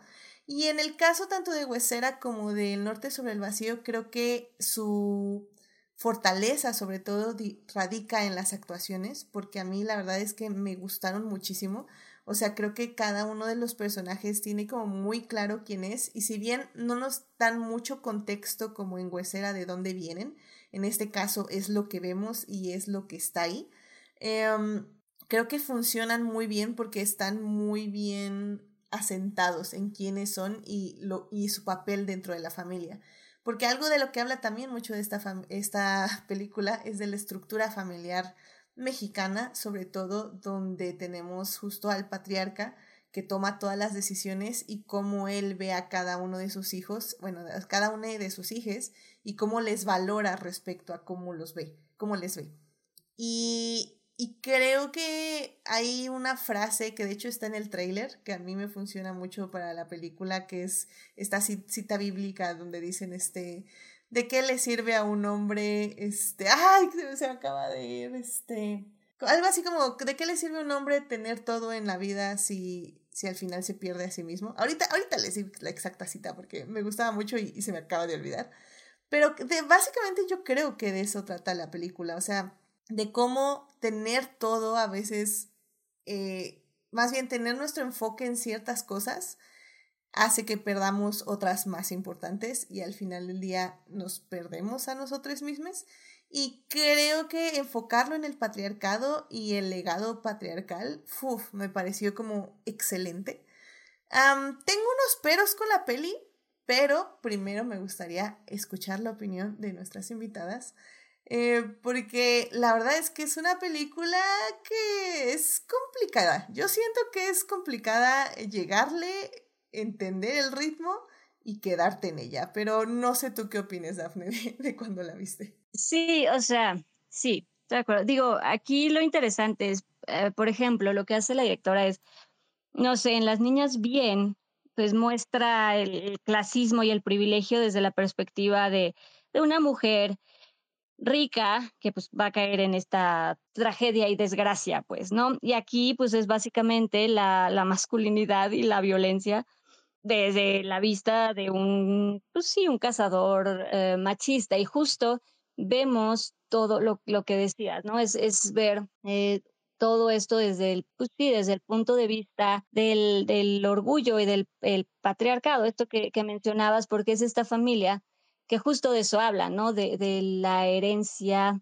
del padre, literalmente, ¿no? Es como el, lo que te deja el, el, papá de la familia este, te puede afectar o no, o, sabes, todo ese es el, el, tema. Y como dices, creo que es, es difícil, eh, como, como dices, agarrarle el, el, ritmo a lo mejor a la, a la historia, pero creo que es, es interesante, o sea, creo que también toca temas interesantes, entonces, este, creo que vale la pena, vale la pena también verla por justamente cómo aborda este tema de, de la violencia y desde dónde pues sí, desde dónde viene pues todo esto que hay en, en, nuestro país, ¿no? Que hay personajes que definitivamente retratan y se dejan guiar pues por el orgullo, ¿no? Y, y pues cómo esto va generando problemas en, pues en la historia y en, en la familia. Y de hecho creo que la directora no, no abandona eh, su acercamiento al clasismo, eh, sobre todo de la sociedad mexicana, porque al final del día eh, esta familia es una familia privilegiada, es una familia que efectivamente eh, como en ruido, es una familia que en teoría puede huir de la violencia, porque es el rancho no es su casa, es una literalmente una casa vacacional. Entonces, eh, es una familia que literalmente dice, no, pues saben qué, o sea, esto ya se puso muy agresivo, vámonos a nuestra casa en Monterrey.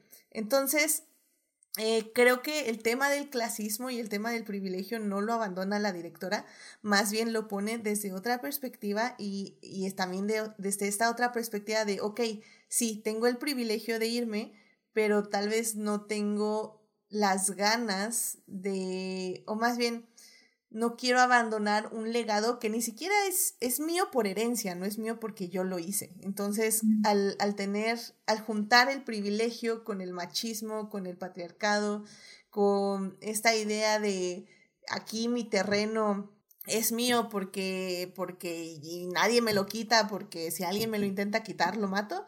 Entonces, al final del día creo que eso está padre. Creo que hay, hay de hecho, hay un diálogo de la, de la esposa. Eh, que, que le dice a él, eh, así como, pues es que este terreno estuvo antes de que llegara tu papá y va a estar después de que nos vayamos. O sea, no... Eh, que, bueno, que la esposa también es interpretada por Dolores Heredia, por cierto.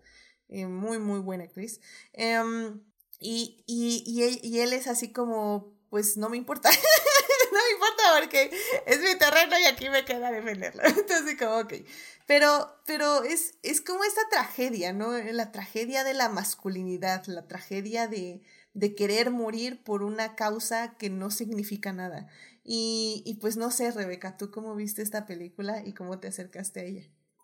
Eh, a mí me parece como bien interesante el acercamiento de la directora, porque eh, estaba, estaba viendo ahorita, voy a hacer como un, link entre la película anterior y esta, a partir de otra película, porque resulta que uno de los, de los co-guionistas de Ruido es Diego Enrique Osorno, que bueno, es un periodista eh, convertido en documentalista, y él hizo una, un, un corto documental llamado El valiente ve la muerte solo una vez, que trata sobre la historia de don Alejo Garzatamés, que es este personaje real, ¿no? De un, un señor que, eh, pues que tenía su rancho eh, y que llegaron los Zetas para exigirle este, pues, no sé, como derecho de piso, ¿saben? Así por, por pues, básicamente por vivir ahí. Y entonces es la historia de este señor, de la, ¿no? Que sí existió, que se enfrentó, pues básicamente él solo contra los Zetas y obviamente, spoiler para quien no sepa la historia, pero pues el señor no sobrevive, obviamente, se está enfrentando como a todo un ejército de, de narcos pero se volvió noticia por, por ser este personaje eh, pues valiente, ¿no? Así aguerrido que él solito con sus propias armas pues fue y se enfrentó a ellos. Y entonces me llama la atención que este, esta película de, de Diego Enrique Osorno se llame así, El valiente ve la muerte solo una vez.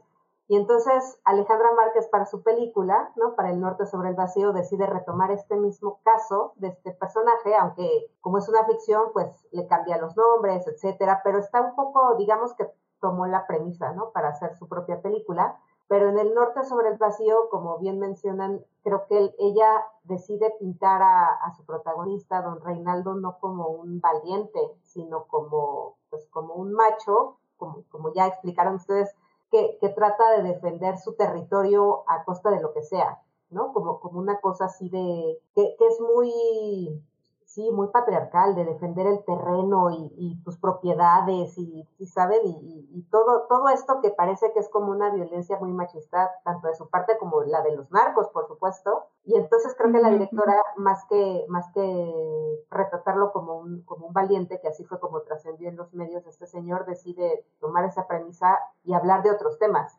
que eso me parece bien interesante. Yo, eh, no soy tan fan de la película, es decir, no, es de estas películas así que me hayan volado la cabeza, pero me pareció bien interesante cómo, le dio este giro a la directora para poder hablar de otras cosas a partir de un, de un mismo hecho, ¿no? Por así decirlo.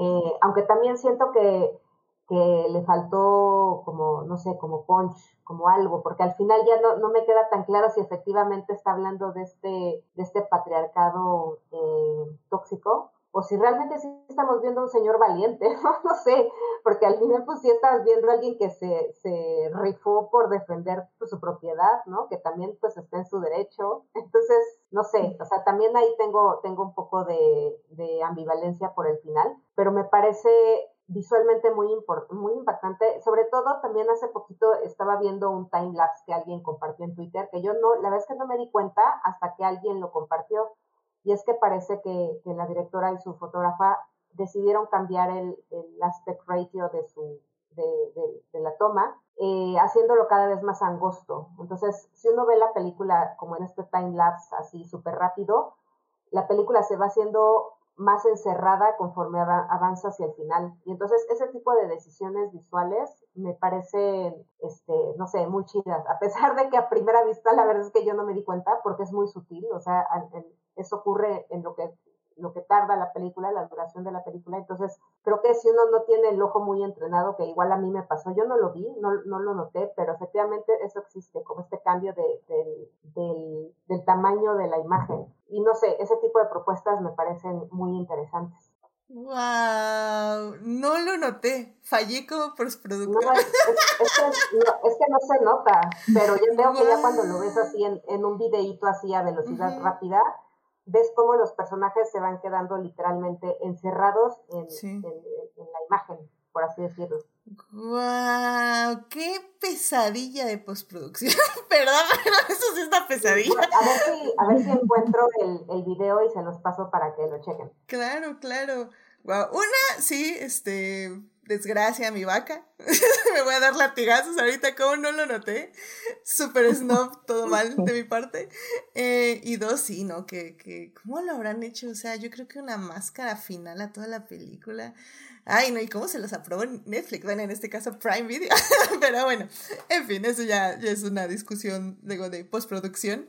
Pero, pero sí, eh, mira, qué, qué interesante. Y, y entonces yo creo que teniendo en cuenta esta decisión artística, yo entonces sí creo que sí es una tragedia, pero incluso se me hace como más interesante que al final no sea solo él el que el que defiende, sino su hija, y su hija entre comillas, aunque es más hija que sus hijas.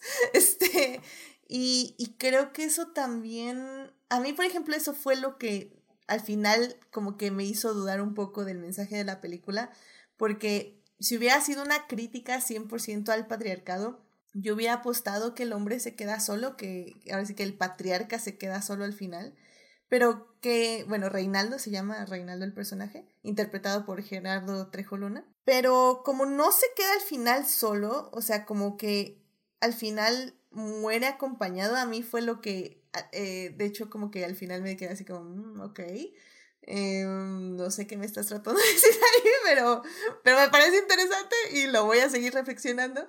Y bueno, nada más, eh, la, la, cita que les quería dar y que fallé 100% era, ¿de qué le sirve al hombre ganar el mundo entero si se pierde a sí mismo? Para parecer es una cita bíblica de Mateo 16, 26. Mm. pero bueno, es, es una gran cita y creo que es un poco el asunto de la película, o sea al final el día es un hombre que efectivamente lo tiene todo, pero al tener esta obsesión por conservar un terreno, se pierde a sí mismo y pierde a su familia en general.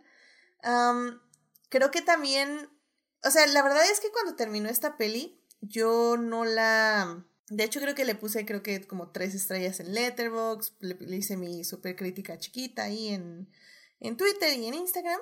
Pero la verdad es que mientras más pasaba, porque la vi ayer, mientras más pasaban las horas y hoy en el día, creo que me empezó a gustar más. O sea, la verdad es que fue una peli que se me quedó mucho y como que me siguen gustando ciertas escenas. Y, y creo que también escuchar, escuché como dos entrevistas con la directora y efectivamente también estas escenas donde están como todos los animales y cómo los animales están ahí en el terreno y parecían ser de hecho escenas casi hasta contemplativas de animales así en el desierto. Y ella dice que al final del día era como que quería remarcar que efectivamente esa tierra no es de la gente, es de los animales, es de la nada, es de es tierra, es un terreno y, y, ya nosotros le ponemos el significado que queramos, pero no es un terreno que compartimos con la naturaleza y compartimos con el mundo. Entonces, creo que hay, cada vez que la veo, bueno, que la pienso más la película, hay detalles que me gustan más. También creo que hay cierta parte de este arrepentimiento donde este Reinaldo le, le llama a la conejita de Pascua, que es súper random ese personaje y por eso creo que lo amo cada vez más. Pero pues le dice, dile a mi hijo que lo quiero. Y o sea, son cositas que digo, o sea, que para mí me remarcan que esta peli es una tragedia y que es una película que sí está denunciando un cierto tipo de pensamiento, pero al mismo tiempo, como digo, está denunciando también este tipo de privilegio y pensamiento privilegiado sobre lo que es la vida, así que literalmente, pues mi vida vale este terreno y, y ya mientras que otras personas pues dicen es que toda mi vida está en este terreno, realmente mi vida está en este terreno, pero pues yo no quiero perder mi vida, así que yo sí me voy a ir de aquí, a pesar de que yo sí voy a perderlo todo al irme. Entonces, y luego oh. tiene como este personaje interpretado por eh, Paloma Petra, que me parece increíble, esta rosa, eh, que también es un personaje como tan complicado y al mismo tiempo que actúa en las sombras, pero que está ahí presente todo el tiempo y que realmente manipuló todo, pero al final del día pues también le salió mal porque la única persona que pensaba que podía controlar no la pudo controlar. No sé, o sea, creo que hay, hay muchas sutilezas de la película que ya en reflexión a mí me funcionan. Como importante es, eh, creo que dentro de la película, también se habla, o, digo, obviamente, también se habla de justamente el, a veces el valor que le das a, a, tu tierra, porque digo, este es un ejemplo, pero justo también creo que sí retrata y habla de una realidad que también está en México, en donde, pues, eh, pues sí, el, narco en todos lados, si tienes un terreno, un negocio, hay, hay veces, o sea, van a sacarte dinero, ¿no? Y es por, entre comillas, eh, para protección y les sacan dinero. Y hay gente que, justo como mencionabas, justo porque esos terrenos son su vida y de ahí viven y ahí tienen todo, terminan pagando y terminan cediendo y terminan dando dinero a este tipo de pues de abuso, porque sí, sí es un abuso. Y creo que también la película a su forma, pues también trata, o sea, creo que sí eh, retrata, eh, pues también ese, ese abuso, ¿no? Donde sea lo que sea que tienes, puede ser un terreno, ¿no? Con, o sea, el, terreno más sencillo y aún así, si, si encuentran la manera de sacarte algo, pues ahí van a estar. Y de nuevo, esta, pues esta impotencia que da, que hay cosas donde de verdad ya, pues es más fuerte que uno, porque, y digo, también se ve en el final de esta película donde no le vas a ganar, o sea, aunque digas, no, es que yo doy la vida por mi, por mi tierra o lo que sea, a veces sí, sí se ve muy difícil ganarle a todo esto que ya gobierna y que ya domina, ¿no? Y creo que también retrata esta, esta realidad que de nuevo, pues sí puede ser también muy pues desesperante y muy frustrante para lo que decía, para la gente que realmente de eso vive y que lleguen a, tu negocio y si no das, pues te lo quitan o te matan o matan a ti y a tu familia. Es muy desesperante también estas, estas realidades y creo que de alguna manera también, también lo, lo retrata. Sí, completamente de acuerdo. O sea, la verdad es que en ese aspecto también me gustó mucho la película porque, digo, eh, para quien no la haya visto y, y nos sigue escuchando, es, eh, eh, la película en general no habla sobre el narco, o sea, no es como que tenemos 500 escenas de 20 minutos cada una con el narco, realmente son como tres escenas, pero son como muy puntuales y realmente es dentro del drama familiar y el drama personal. De hecho, yo creo que la película tiene un primer acto muy lento en el aspecto de que nos van como presentando a los personajes muy poco a poco y nos van presentando sobre todo al personaje principal, a Reinaldo, como por capas y por capas lentas, pero al mismo tiempo, no sé, como que está grabada de una forma que yo siento que hipnotiza un poco, o sea, como que no sabes, por eso digo que es una peli complicada, porque como que no sabes bien qué te están ofreciendo, pero al mismo tiempo como que quieres ver qué te están ofreciendo. Entonces, no sé, o sea, la verdad es que, o sea, a mí sí se me hizo una peli muy, muy interesante y, y conforme la voy pensando, más me gusta. O sea, no es una película que tal vez pienso que quisiera volver a ver, pero al mismo tiempo como que quiero volver a ver, sobre todo ahora que ya sé lo del aspect ratio. Este, entonces, y tiene muy buena fotografía, la verdad también tiene escenas muy, muy bien logradas.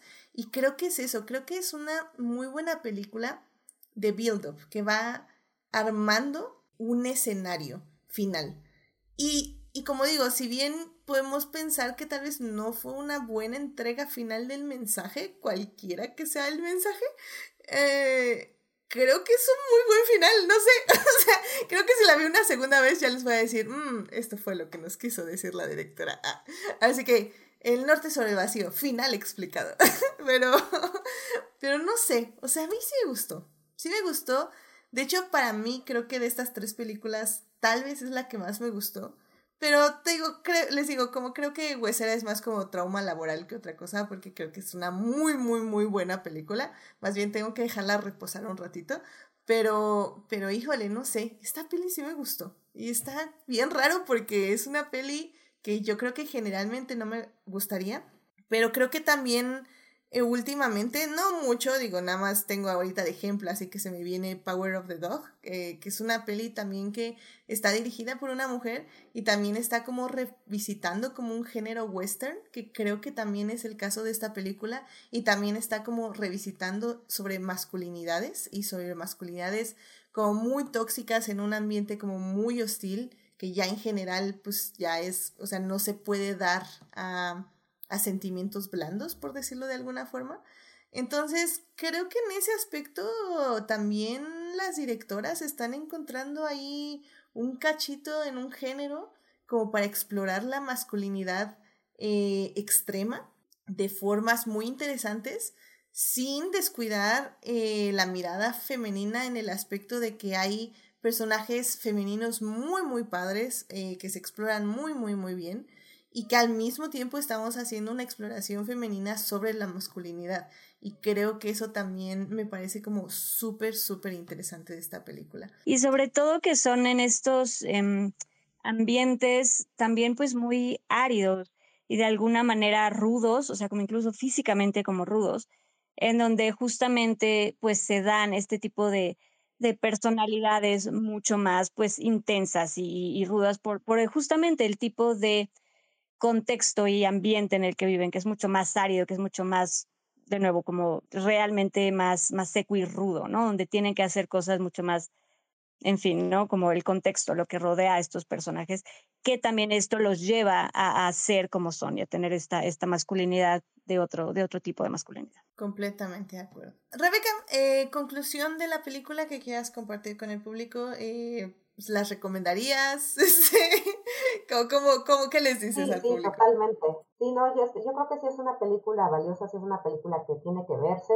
Eh, creo, que mm, depende de cada sensibilidad de, de cada uno si, si, nos gusta más o menos, ¿no? Como yo solamente la he visto una vez, tal vez tendría que volver a, a verla para, para encontrarle cosas o como para agarrarle como, como un gusto, pero o sea, todas las cosas que he leído sobre la película, las, las, cosas que he visto, la, ¿no? De, la, la, vez que yo pude verla y todo eso, eh, la sensación que me dejó es que es como una película muy pensada, o sea, que esa sí tiene, tiene cierto propósito, tiene, y sobre todo un, un propósito visual que a mí me parece súper interesante. Como les mencionaba hace ratito, siento que le faltó como un, como un punch al final, ¿no? Para, para que sea como lo suficientemente, este, no sé, como, como, como firme, como ruda en eso.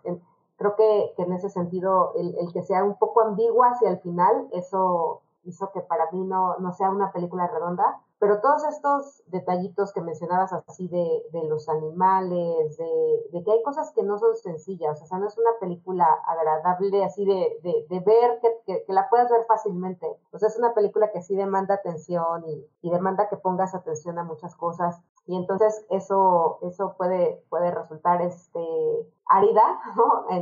Como para poder este, disfrutarla, pero eso no le quita lo valioso, al contrario, creo que, creo que ahí es donde recibe su valor.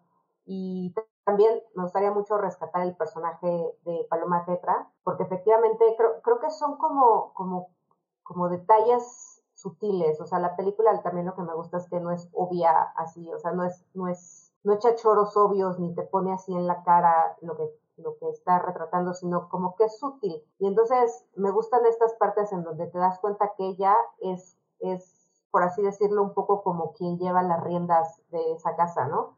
Y eh, a pesar de que el Señor es el que es el cazador y el que se lleva las, eh, pues el reconocimiento como cazador, nosotros ya vimos que en realidad ella es la que caza, ¿no? O sea, cosas de ese tipo es lo que me hace, me parece como muy valioso en cómo están eh, delineados los personajes. Y creo que por el personaje de ella, eh, yo pensaría que vale la pena ver la película. Sí, es una gran coprotagonista, sinceramente. Bueno, eh, no sé si coprotagonista o protagonista también, pero sí, me encantó su papel. Es, creo que es la primera vez que yo la veo. Ya eh, sí veo que tiene ya un grupo de fans que sí les gusta mucho la actuación de ella y que sí ya la han seguido en varias este, entregas. Eh, tengo entendido que la más importante o la que más vieron las personas es la, la Paloma y el Lobo, que de hecho es la película que le gustó a la directora su actuación y que por eso decidió llamarle para su papel en, este, en esta película.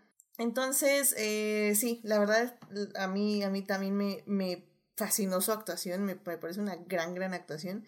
Y e incluso tenemos también ahí a este mm, Juan Daniel García Treviño, eh, que también me parece un gran actor, o sea, lo vimos en Ya no estoy aquí, que también hablamos en el podcast, y creo que este es su año, porque ha salido ya en varias películas y ahorita está en una película, eh, si no mal recuerdo, es la de Adolfo, eh, que ahorita ganó ya en Bernila, Ber, en Bernilad.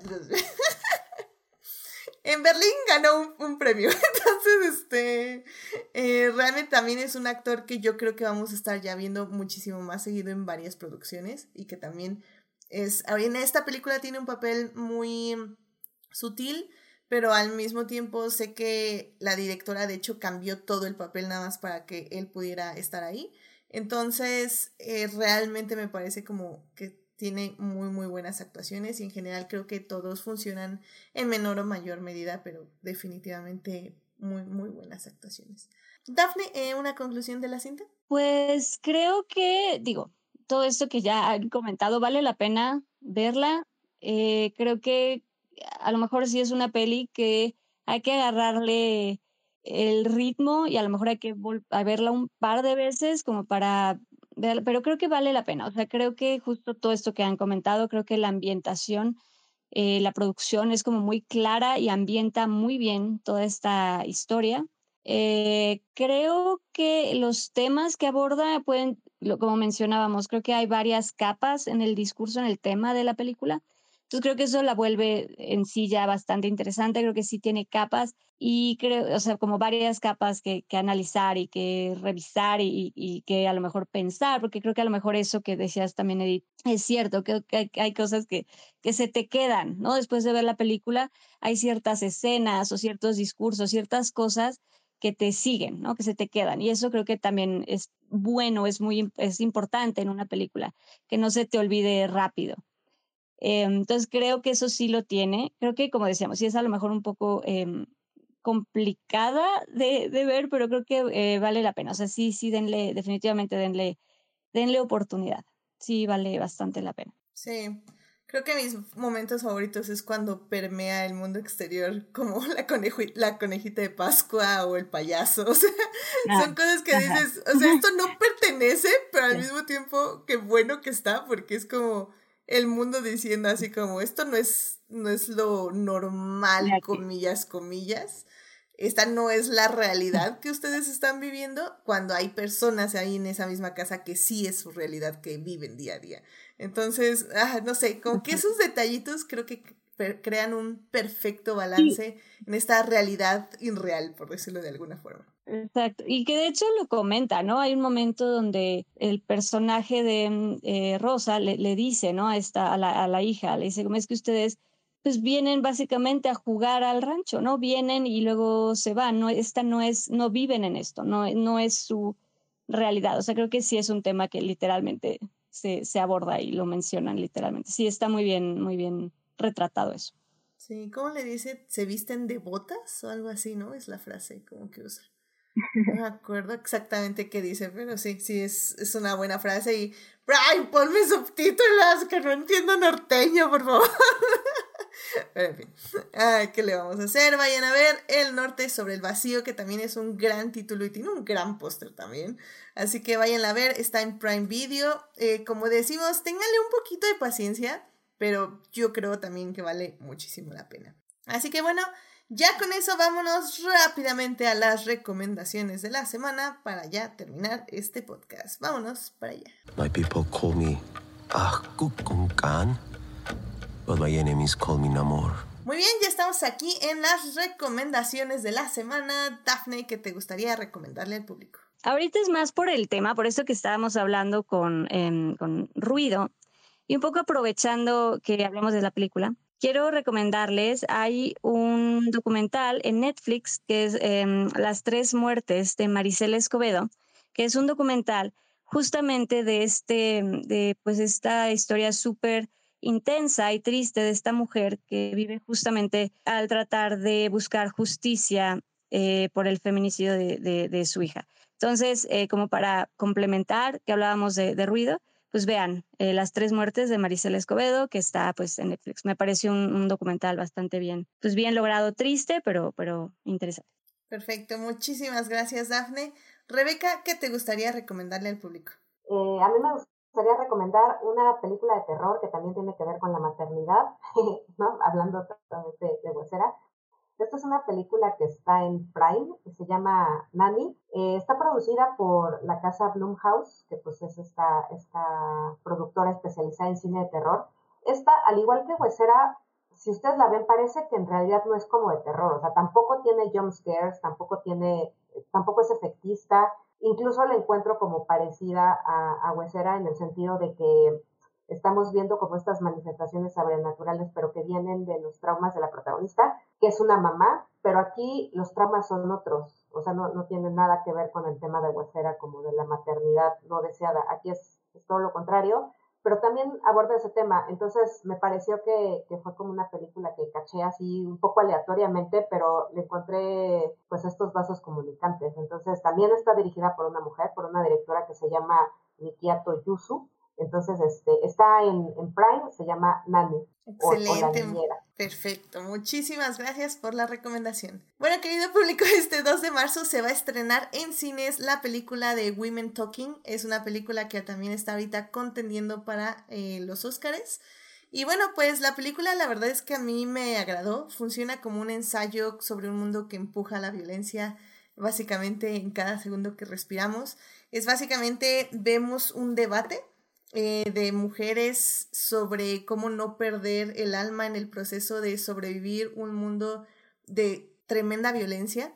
Em, no es perfecta, estoy de acuerdo, tiene sus cositas, eh, tal vez los discursos incluso no funcionan tan bien, incluso tal vez podría yo decir que los personajes están un poco forzados en sus papeles, pero la verdad es que a mí me gustó, o sea, me gustó, se me hizo muy relevante todo lo que se discute, cómo se discute, todos los puntos de vista que se muestran.